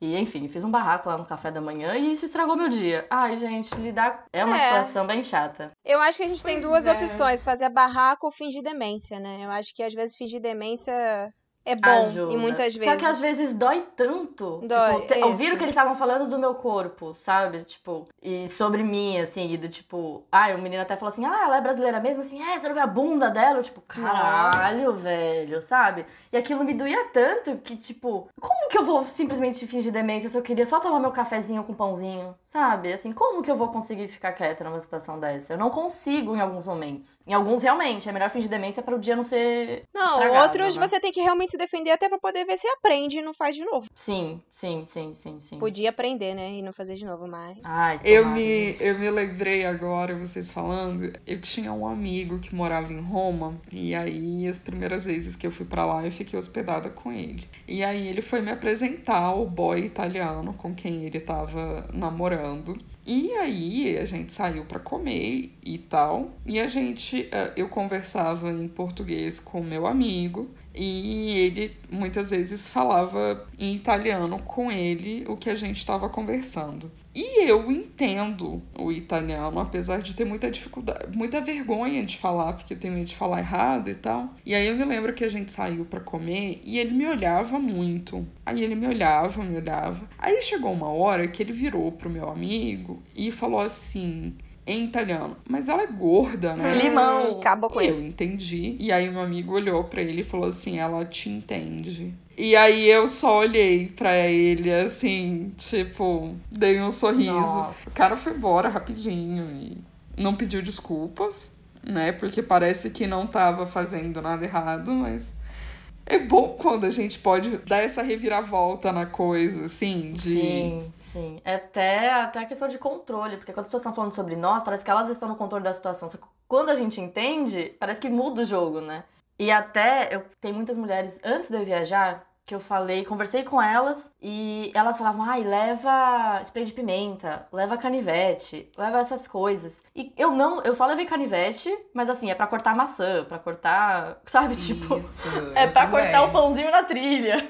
Aham, exatamente. Tem o canivete também. Cara, é engraçado essa, essa história, porque a primeira vez que eu fui viajar, assim, né, internacionalmente sozinha, aí eu vi tudo sobre comprar o spray de pimenta. Aí Entrei em contato com uma amiga que tem um primo que é policial, ele ia comprar pra mim, não sei o quê. Aí eu falei assim, mano, tá, mas aí se eu chego na imigração, vão ver lá um spray de pimenta na minha mala, eu vou ser presa e ferrou. Aí não levei. Mas eu acho que se não tivesse pensado nisso, com certeza. Só que eu acho que eu ia como? Andar com o negócio na, na- no bolso, se alguém encostasse no meu ombro, eu! Ah, não, Né? eu assim, eu não saberia manusear também um spray de pimenta. Então eu não sei o quanto que ele não poderia se tornar uma arma contra mim, sabe? Assim, tipo, eu não vou levar um facão, não vou saber manusear um facão, vou cortar É, minha exato. canela fora. Então, assim, eu levava um canivete porque eu não sei manusear um canivete. Eu sabia que na pior das hipóteses eu ia usar ele pra cortar minhas coisinhas na trilha, na, na vida. E é o que eu faço, mas eu não aconselho ter minhas mulheres a comprarem porque não é ilegal no Brasil, sabe? Você vai sair do Brasil, você vai viajar pelo Brasil se for pega com aquilo. Cara, tem todo um por trás, né? Tem que ter um cuidado, tem que ter. Não é só falar, vai, vai com isso que você vai estar mais tranquila. Tipo, quem disse não, que você, claro que não. você vai estar mais segura? Não faz sentido isso. Você pode acabar usando no momento errado, de mau jeito, e se virar contra você, né? Exatamente. Você falou o canivete não vai saber usar, o cara vai usar contra você. Exato. Ai, gente, eu não sei vocês. Quando eu comecei, quando fui fazer o meu primeiro mochilão, eu joguei no YouTube vídeos, é, pra, vídeos sobre defesa pessoal, porque eu queria saber onde doía mais. Eu fiz isso. Eu Aí fiz. aquilo, chuto, chute no saco, polegar dentro do- dos olhos assim. Eu fiquei vendo. Cotovelada. Onde dói mais. na- É. Aqui na parte da barriga, de baixo também. Isso, eu, Eu fiquei vendo onde coisas. dói mais no agressor, né? No ser humano, assim. Eu falei, não, qualquer coisa enfura o olho da pessoa na hora. Dou um jeito. Juro. De vez em quando eu ainda assisto. Fura na unha, né? Assim, tipo, Exatamente. enfiar. Ave Maria. Ardeu meu olho aqui agora. Entendeu? E quando tá coisando a unha aqui, você já dá um chute no saco e sai correndo. Perigosíssimas. Né? Eu adoro esses vídeos. Não, e é engraçado, porque a quantidade de vídeos que eu assisti pra quantidade de vezes que eu usei, que é igual a zero, sabe assim, eu acho que eu via pra me sentir mais segura. Sabe, tipo, pra falar, se algo acontecer, estou pronta. Assim, não, eu não estaria pronta, mas só pra me sentir que eu estava. Porque aí é curioso, né? Empieza el matriarcado. Ainda sobre a questão de segurança, né? Porque a gente tá vendo que esse episódio é muito de segurança. Mas quando a gente. Quando o assunto é couchsurfing. E eu só fiz dois couchsurfing. E sempre fico um pouco ainda com o pé atrás de fazer couchsurfing justamente pela segurança. Eu sei que tem como você ver de reviews e tudo mais. Mas acho que a Lana já fez vários, né? Eu não sei se as meninas também já fizeram. Tem alguma estratégia, assim? Eu nunca fiz e vou usar as estratégias de vocês agora. É, eu, já, eu usei bastante Couchsurfing, adorava viajar pelo Couchsurfing. E eu também tinha um medo gigante de, pô, a maioria que tá lá é homem, que mora sozinho, né? Tem toda essa questão. E aí a Débora, é, Débora Santos, ela foi. Ela conhecia ela no Couchsurfing no Uruguai, ela me sentou e falou: Deixa eu te passar umas dicas aqui de carona, de Couchsurfing. Ela foi a minha guru, praticamente, né? Mulher maravilhosa. E aí ela falou, por exemplo, se você tá querendo ir pro Couchsurfing, já fica conversando com ele uma semana antes de você chegar na casa dele. Se ele tiver interessado em você, além da sua companhia, além da sua história, ele vai falar: tá solteira? Ou então, nossa, como você é X, ou como você é bonita, sabe? Vai falar alguma coisa, vai mencionar alguma coisa que vai ser estranho. Veja se ele tem comentários, né? Que dá pra você ver o. As, as pessoas deixam lá os comentários de como foi ficar na casa dele, se é só mulher que comentou. Porque se é um homem que tá morando sozinho, ele só recebe mulher na casa dele, por que ele só recebe mulher? Se ele tivesse interessado genuinamente na experiência do viajante, nas histórias, em compartilhar, em conversar, em companhia, ele receberia muito bem o homem também na casa dele. Então, se ele só tem mulher lá, já é estranho também. E também quando eu chegava na casa da pessoa, eu já sentia pra ver como é que ela estava lidando, é, com, com a minha presença, se ela olhava muito meu corpo, se ela tava já querendo me tocar muito, sabe? Aquela pessoa que fica sempre tocando, eu já ficava meio pra trás. Também, por exemplo, eu sempre perguntava onde eu vou dormir, né? Que assim, a pessoa não quero que ela pense que eu vou dividir a cama com ela. E já aconteceu uma vez eu chegar no Couchsurfing, ele achar que eu vou dividir a cama com ele, e eu falar, ah, tchau, peguei a mochila e saí andando. E tem várias dicas que a gente compartilhou também no episódio 4, que é de Couchsurfing, que eu contei muitas histórias minhas viajando sozinha. Teve uma que eu fiquei viajando cinco dias com um cara no Equador de moto. Só eu e ele de moto. E, gente, foi incrível. Só não vou dar mais spoilers que isso.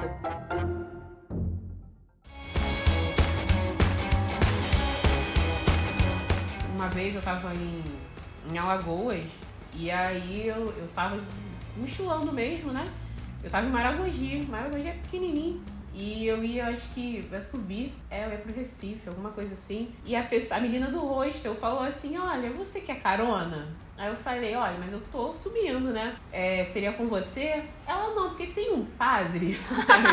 Gente, eu peguei carona com um padre, sabe? Que da hora. Eu nem... E eu não sabia como eu ia chegar. Eu tinha comentado com ela. Falei, cara, eu não sei como é que eu vou, como é que eu vou fazer e tal. Tem, tem van, tem ônibus. Só que ela tava ocupada na hora ali na recepção do rosto e não pude me dar atenção. Falei, ah, depois a gente conversa. Aí ela falou, você quer carona com um padre? Porque lá na paróquia onde eu tô, ele sempre sobe, não sei o quê. Você quer ir com ele? Eu falei, tá. Eu achei tão bonitinho, gente. Sabe? Eu, eu nem pedi a carona, ela me ofereceu a carona. Ai, achei muito fofo. Eu tava pegando carona no Panamá e eu peguei carona com um caminhoneiro. E ele, um paizão praticamente, falou: Não, eu vou te colocar no grupo dos caminhoneiros que estão indo pra Costa Rica. E aí você vê lá quem vai com você. Ele colocou o meu nome na rádio dos caminhoneiros no país. Ele mandou uma mensagem e falou: avisa pros caminhoneiros que tem uma brasileira que vai querer ir pra Costa Rica, que é pra eles receberem muito bem ela e que não sei o que, não sei o que lá. E eu no, no caminhão com ele e meu nome apareceu na rádio. Ela brasileira e a Lana! Aí eu, tipo, o que que tá acontecendo aqui? E assim, era esse sentimento de cuidado, sabe? De realmente ser abraçada. legal. e assim, a maioria das, de tudo que eu fiz de couchsurfing, de viagem, transporte, em fronteiras, era de acolhimento. Era das pessoas querendo cuidar de mim e querendo o melhor pra mim, que eu tivesse uma experiência boa naquele país, né? Então, assim, a- aparentemente, parece que a gente tá falando de várias experiências ruins, mas na verdade são situações que aconteceram que foram causos, não é, não é nada a regra. Nunca tive experiência ruim nem muito boa com guia. Eu fiz pouquíssima coisa guiada, mas essa coisa de cuidado, às vezes a gente se colocar à disposição do outro também é bacana, né? Eu lembro que eu, eu tava no aeroporto em Portugal, pegando um avião daqueles low cost, e a moça da minha frente tava super desesperada porque ela tava de mudança. Ela tava lá brigando com os casacos e tal, aí depois ela eu me ofereci para carregar um casaco para ela. Ela me olhou meio tensa, mas era a melhor opção que ela tinha ali, era desconhecida. Aí eu fiquei sabendo que ela tava mudando para Roma e tal. Enfim, a gente ficou amiga naquela situação. Aí eu tive um perrengue em Portugal, alguns anos depois, e quem me acolheu foi ela. É, então, assim, você faz uma rede de contatos bacana, às vezes também se colocando, né, é, à disposição. E ela ficou amiga da Polly, ela não ficou amiga da Paula.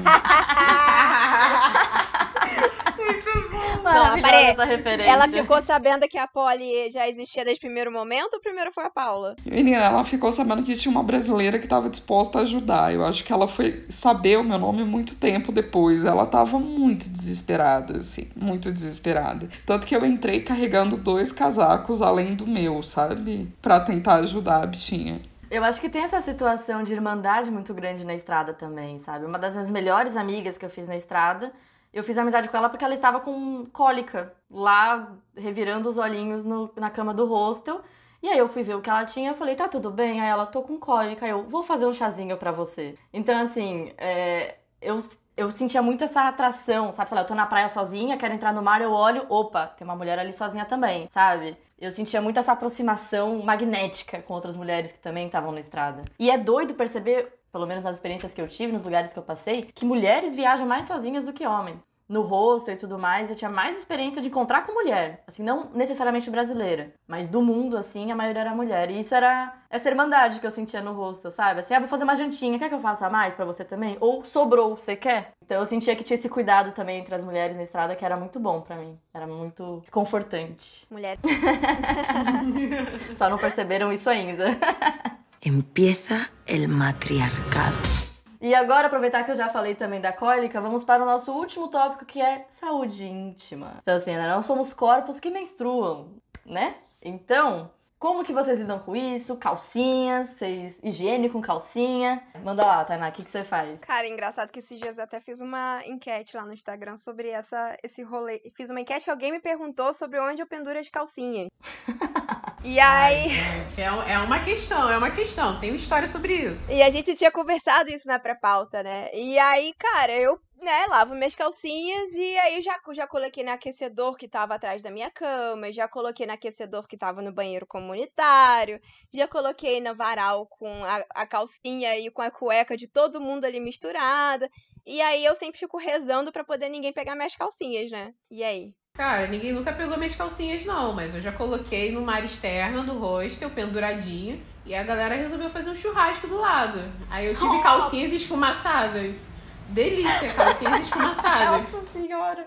Olha aquele cheiro de brasa. Ave. Aí eu fiquei assim, não tô acreditando. Eles fizeram isso.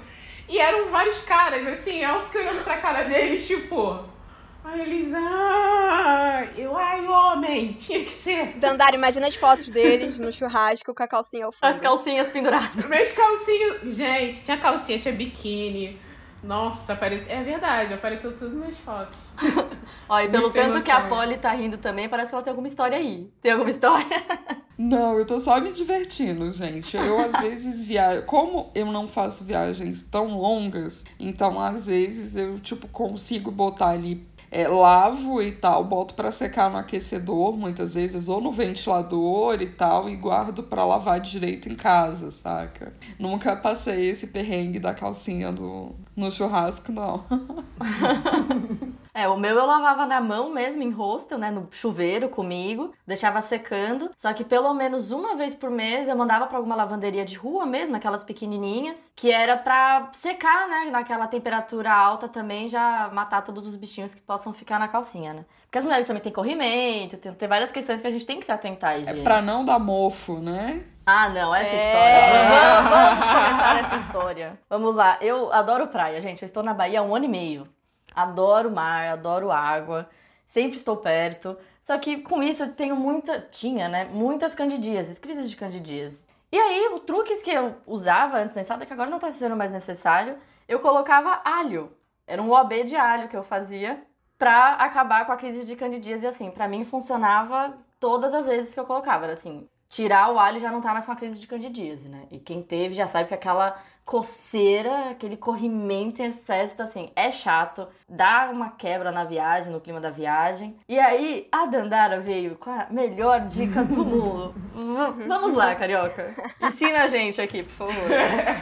Não, é porque sempre que você vai à praia, você. Por exemplo, eu moro no- na zona norte do Rio. Então as praias são na zona sul ou lá na zona oeste. E aí, até chegar em casa, o que, que eu tenho que fazer? Eu tenho que levar uma calcinha, né? Pra, para a praia para poder trocar. Pra não voltar com o biquíni mofado, senão, como minha mãe sempre falou, senão dá, a pepeca fica mofada. A pepeca vai ficar mofada, então a gente tem que trocar antes de chegar em casa. E pior que não tem explicação melhor pra candidíase do que pepeca mofada. É Verdade. muito bom. Então, calcinha extra sempre, meninas, senão a pepeca mofa. Não, eu já, ti, ó, eu já tive sempre problemas aí de pepeca mofada quando eu ia pro, pro deserto, cara. Todas as vezes que eu ia pra algum lugar de deserto, aí dava candidíase. Aí eu comecei a ser a louca do- dos remédios, né? Que aí toda vez que eu ia viajar, eu levava a farmacinha da, pra pepeca mofada. E ainda bem que nunca mais deu. Mas é. A dica aí do. Do, do OB com chá de. Chá É de- alho. Não é nem chá. É, ó- é- ou você faz o Isso, chá de isso. alho e molha o OB, ou você coloca o alho diretamente. Só que assim, se você for colocar o alho diretamente, a Polly abriu o olho, regalou agora, tipo, caraca. Se você for colocar o alho diretamente, se você. O alho ele tem aquele líquido, né? Então, se você fazer algum cortezinho nele ele- e esse líquido vazar, ele vai queimar a sua pepeca. Ele vai queimar a vagina mesmo, né? Ele vai queimar, porque é uma pele delicada lá dentro. Então, assim, você tem que descascar o alho sem fazer nenhum cortezinho nele, o que é um meio difícil. Mas assim, pra mim funcionou e eu não tenho mais crise. Assim, acho que a última crise que eu tive foi há dois anos. Então, mas agora essa daí da calcinha, ó, vou levar pra vida, porque não quero pepeca mofada, né? Ninguém quer. E Mas- meninas, e menstruar ou não menstruar? Não Né, menstruar. porque- Eis a questão. Eu. Eu. Quê? Desculpa. Não, eu já, já disse, não menstruar. Eu tenho endometriose severa, então eu tenho cólicas absurdas. Então, como as minhas viagens são menores, às vezes assim, no máximo um mês, 40 dias estourando, eu tento interromper a menstruação porque a- minha cólica é muito incapacitante, assim. Então eu vou ficar uma semana da viagem doente praticamente.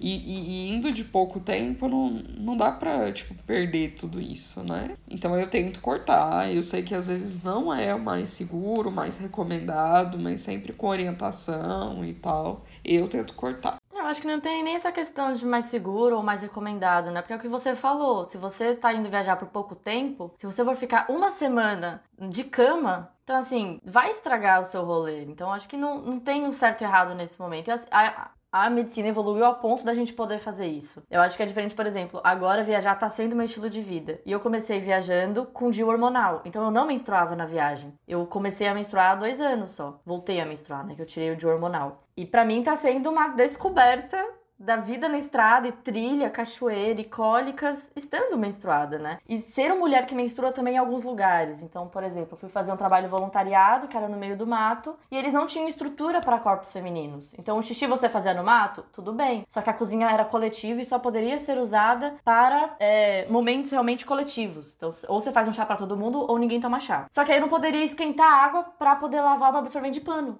Aí eu ficava, tá, e aí, então, eu não posso usar absorvente de pano? Ou então eu tava usando coletor menstrual, só que acabou a água e aí não tinha como se lavar, não tinha nada. Eu ficava, tá, só que assim, eu tô menstruando já tem cinco dias, eu preciso tomar um banho, eu preciso me lavar. E assim, tinha água, tinha essas coisas, só que era assim, ah, então como tá com pouca água, ninguém toma banho, sabe? Só que ou higienizar também o coletor menstrual. Lá não tinha ambientes para higienizar o coletor menstrual. Então era muito difícil para mim. Nesse foi o lugar acho que mais difícil que eu encontrei de lidar com a menstruação.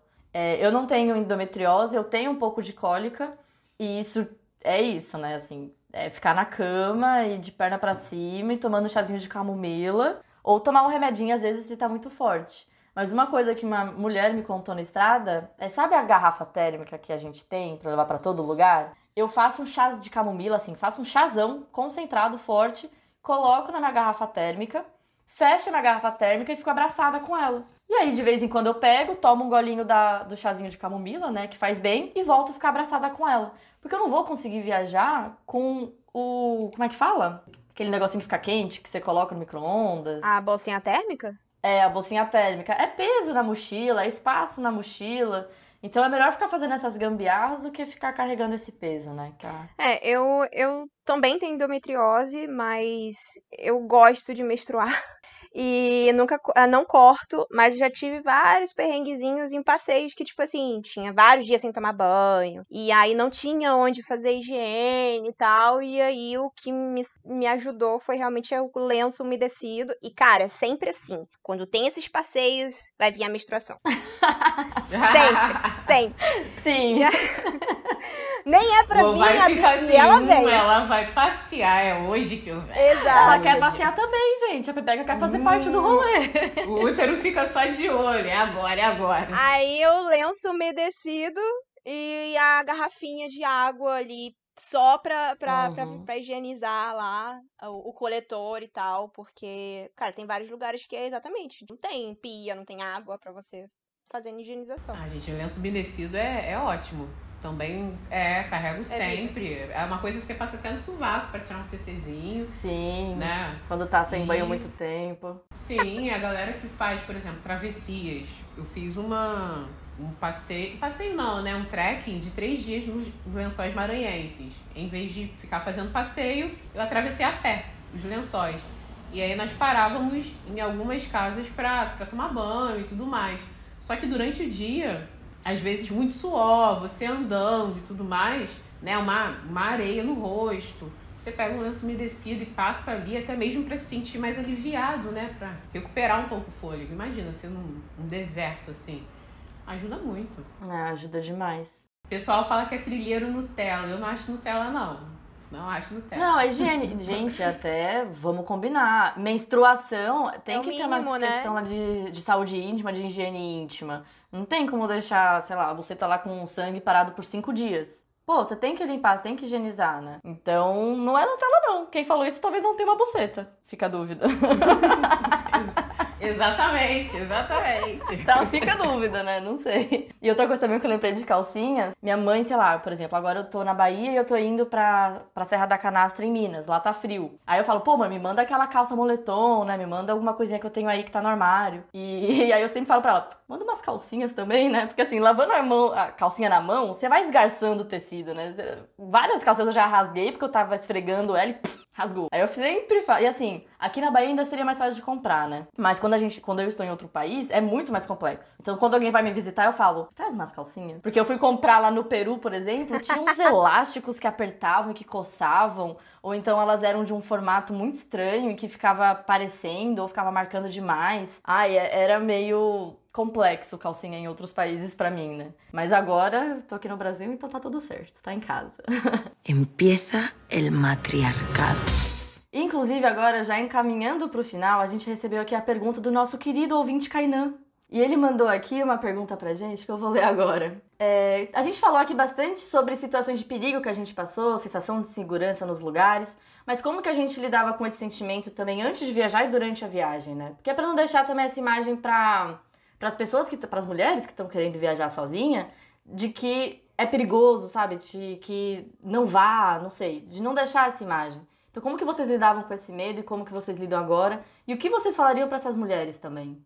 que estão querendo cair na estrada? Olha, eu acho que existiu a Tainá antes de começar a viajar sozinha e a Tainá depois. Eu era uma pessoa extremamente é, indecisa, ainda continuo porque eu sou libriana, mas era extremamente indecisa, extremamente dependente emocionalmente das pessoas, sabe? Era, eu tinha acabado de terminar um relacionamento e eu não sabia, cara, eu não sabia nem. Eu sentava no restaurante e falava: Ah, o que, que você vai pedir? Não, vou pedir a mesma coisa que você. E, cara, eu não sabia fazer nada sozinha. Eu achava que eu não podia fazer nada sozinha, eu não sabia. E aí, quando eu comecei a viajar sozinha, eu descobri sobre improvisar, sobre é, precisar é, solucionar coisas 100% o tempo, o tempo todo, porque você viajando sozinha, não tem outra pessoa para te ajudar.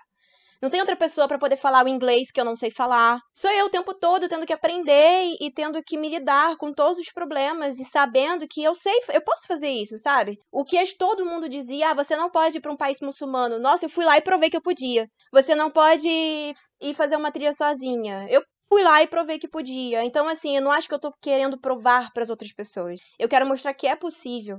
E a gente, o tempo, eu acho que é muito importante a gente falar sobre isso, de mulheres viajando sozinhas, porque quando a gente vai pedir informação para alguém, a gente vai pedir, vai procurar inspiração, a maioria das pessoas diz que não é pra gente fazer. Porque as pessoas estão passando os medos que elas veem o tempo todo pra gente. E às vezes nem é assim de, de não estar tá incentivando, né? Elas estão querendo cuidar da gente, mas a gente deixa de viver um monte de coisas justamente por esses medos. Então a gente acha que a gente tem que ficar incentivando sim, tem que mostrar nossas experiências sim, para as pessoas viverem os sonhos delas, porque a gente fica esperando companhia de outro e cara, a gente não fica, não vai fazer nada, não vai prosseguir se a gente ficar esperando outra pessoa. Ai, gente, terminei. Eu acho que a gente precisa buscar muita informação. Eu acho que para viagem é muito importante, mas acima de tudo, a gente ser muito generosa com a gente, né? Generosa na confiança, principalmente de saber como a gente consegue fazer as coisas e também generosa a ponto de se permitir confiar em outras mulheres. Eu acho que a gente uh, ainda educada para rivalizar, para né, ter essa coisa ruim com outras mulheres, mas no fim, ao cabo das coisas, são as mulheres que nos seguram sempre, sempre. Então, assim, seja generosa com você, tenha com você a generosidade que você teria com outra mulher e se permita confiar nessas mulheres que você confiar na é, que você conhecer na estrada. Eu acho que vai fazer muita diferença. E vá, pelo amor de Deusas, vá. Assim, é, se permita viver isso. Eu acredito que a, a viajar sozinha, assim, para mim foi um ato de tentar descobrir também bondade no mundo, porque estar em um ambiente seguro com amigos e pessoas conhecidas, minha família, é ótimo, um ambiente repleto de amor, amizade, companheirismo, né? Mas a, e a partir do momento que eu comecei a viajar, eu percebi que sim, existem vários fatores que podem é, nos amedrontar, mas ao mesmo tempo eu, recebi muita bondade, muito carinho. É, conheci outras mulheres incríveis que me ajudaram de diversas formas, seja me ajudando a tirar uma trança do cabelo ou, ou conseguindo uma carona de um padre para mim, sabe? Então, é, apesar de, de ter o medo, o medo está sempre presente, né? Em, em vários momentos, eu acredito que a gente não pode deixar. Parece clichê, mas é isso mesmo. A gente não pode se deixar dominar por isso. Porque vale a pena.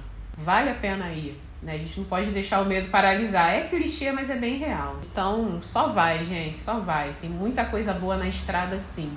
Muita coisa boa. É, complementando também o que vocês estão falando, eu concordo muito. Que é isso. Eu acho que o meu círculo de antes da viagem eles não tinham contato com a viagem, não tinham contato com pessoas viajando sozinhas. Então tinha muito essa questão do medo por volta, tinha muito esse medo que eles passavam para mim. E é o que a Dandara falou, a Polly falou, não é na maldade que eles estão fazendo isso. Eles estão fazendo isso porque eles querem cuidar da gente. E como eles não conhecem isso, então eles vão tentar não bloquear, mas eles vão tentar te alertar. Só que é alertar de algo que eles não viveram. Então eu acho que é extremamente importante ir atrás de pessoas que estão fazendo isso, que foram para os lugares que você quer ir, que a das experiências que você quer ter, se você quer peregrinar sozinha, que vai falar com a Tainá. Então assim, tem pessoas que você pode ir atrás que é para você ter a sensação real das dicas reais que você pode ter. E para mim também foi uma mudança de vida que eu não tenho nem palavras. Eu não sei como falar sobre isso, porque eu também era uma pessoa extremamente insegura. Também saí de um relacionamento, tava seis anos namorando antes de viajar sozinha. Então é lidar com as consequências das minhas decisões, os caminhos que eu queria fazer. Era realmente escolher o que eu queria fazer e assim, se a pessoa falar, poxa, vamos, sei lá, naquele parque hoje, falar, não, eu quero ir tá para tal lugar e respeitar o meu tempo e as minhas decisões e assim, por mais que eu estivesse fazendo uma trilha, vai ser o meu tempo, vai ser o meu ritmo.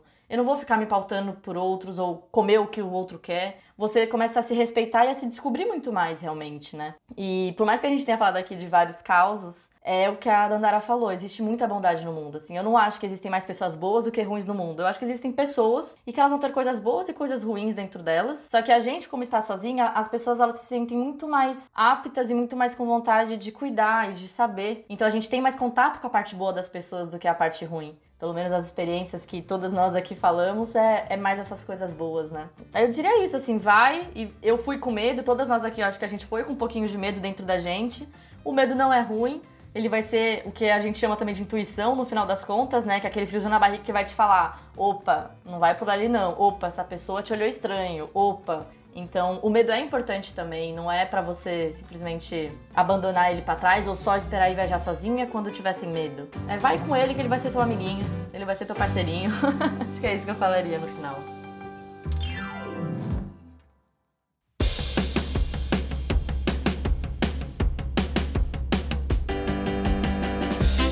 Caminhando pro Jabá agora, mulheres maravilhosas. Digam, onde que as pessoas, onde que os ouvintes podem achar vocês nesse mundo virtual? Ui, gente, eu me sinto tão baby perto de, de vocês. Acho que vocês estão tão referência. É, enfim, eu tenho lá minha página no Instagram, né? Dandara.rosa, Dandara com dois A's no final. É, lá tem alguns, alguns relatos de viagens.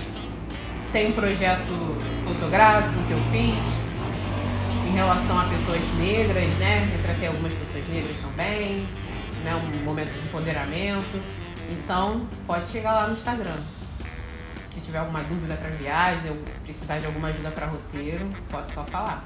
E você, Polly? Onde o pessoal pode falar contigo? Isso eu tô em todas as redes com Viaja Gorda, simples assim. Eu também sou uh, produtora e diretora de TV né? Então eu queria deixar para as pessoas, além do jabá das minhas redes, o jabá do Vai Sozinha, que é um doc que eu produzi para a TV Brasil, que é uma TV pública. Então tem o um relato também de outras mulheres, de nove mulheres que viajaram sozinha, é gratuito, tá no YouTube. Vai sozinha, né, com ponto de interrogação no final, que tem muita, além da nossa conversa, também tem umas coisas legais.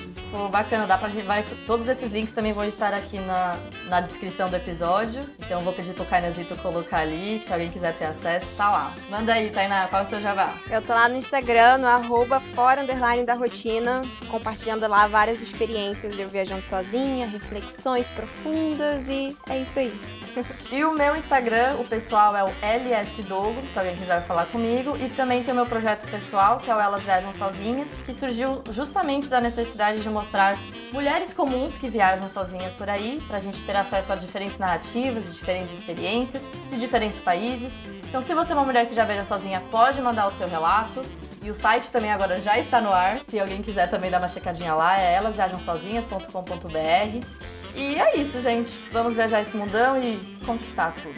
Valeu, boa. Tchau, Valeu, gente. meninas. Valeu, galera. Foi Valeu, ótimo. Gente. Beijos.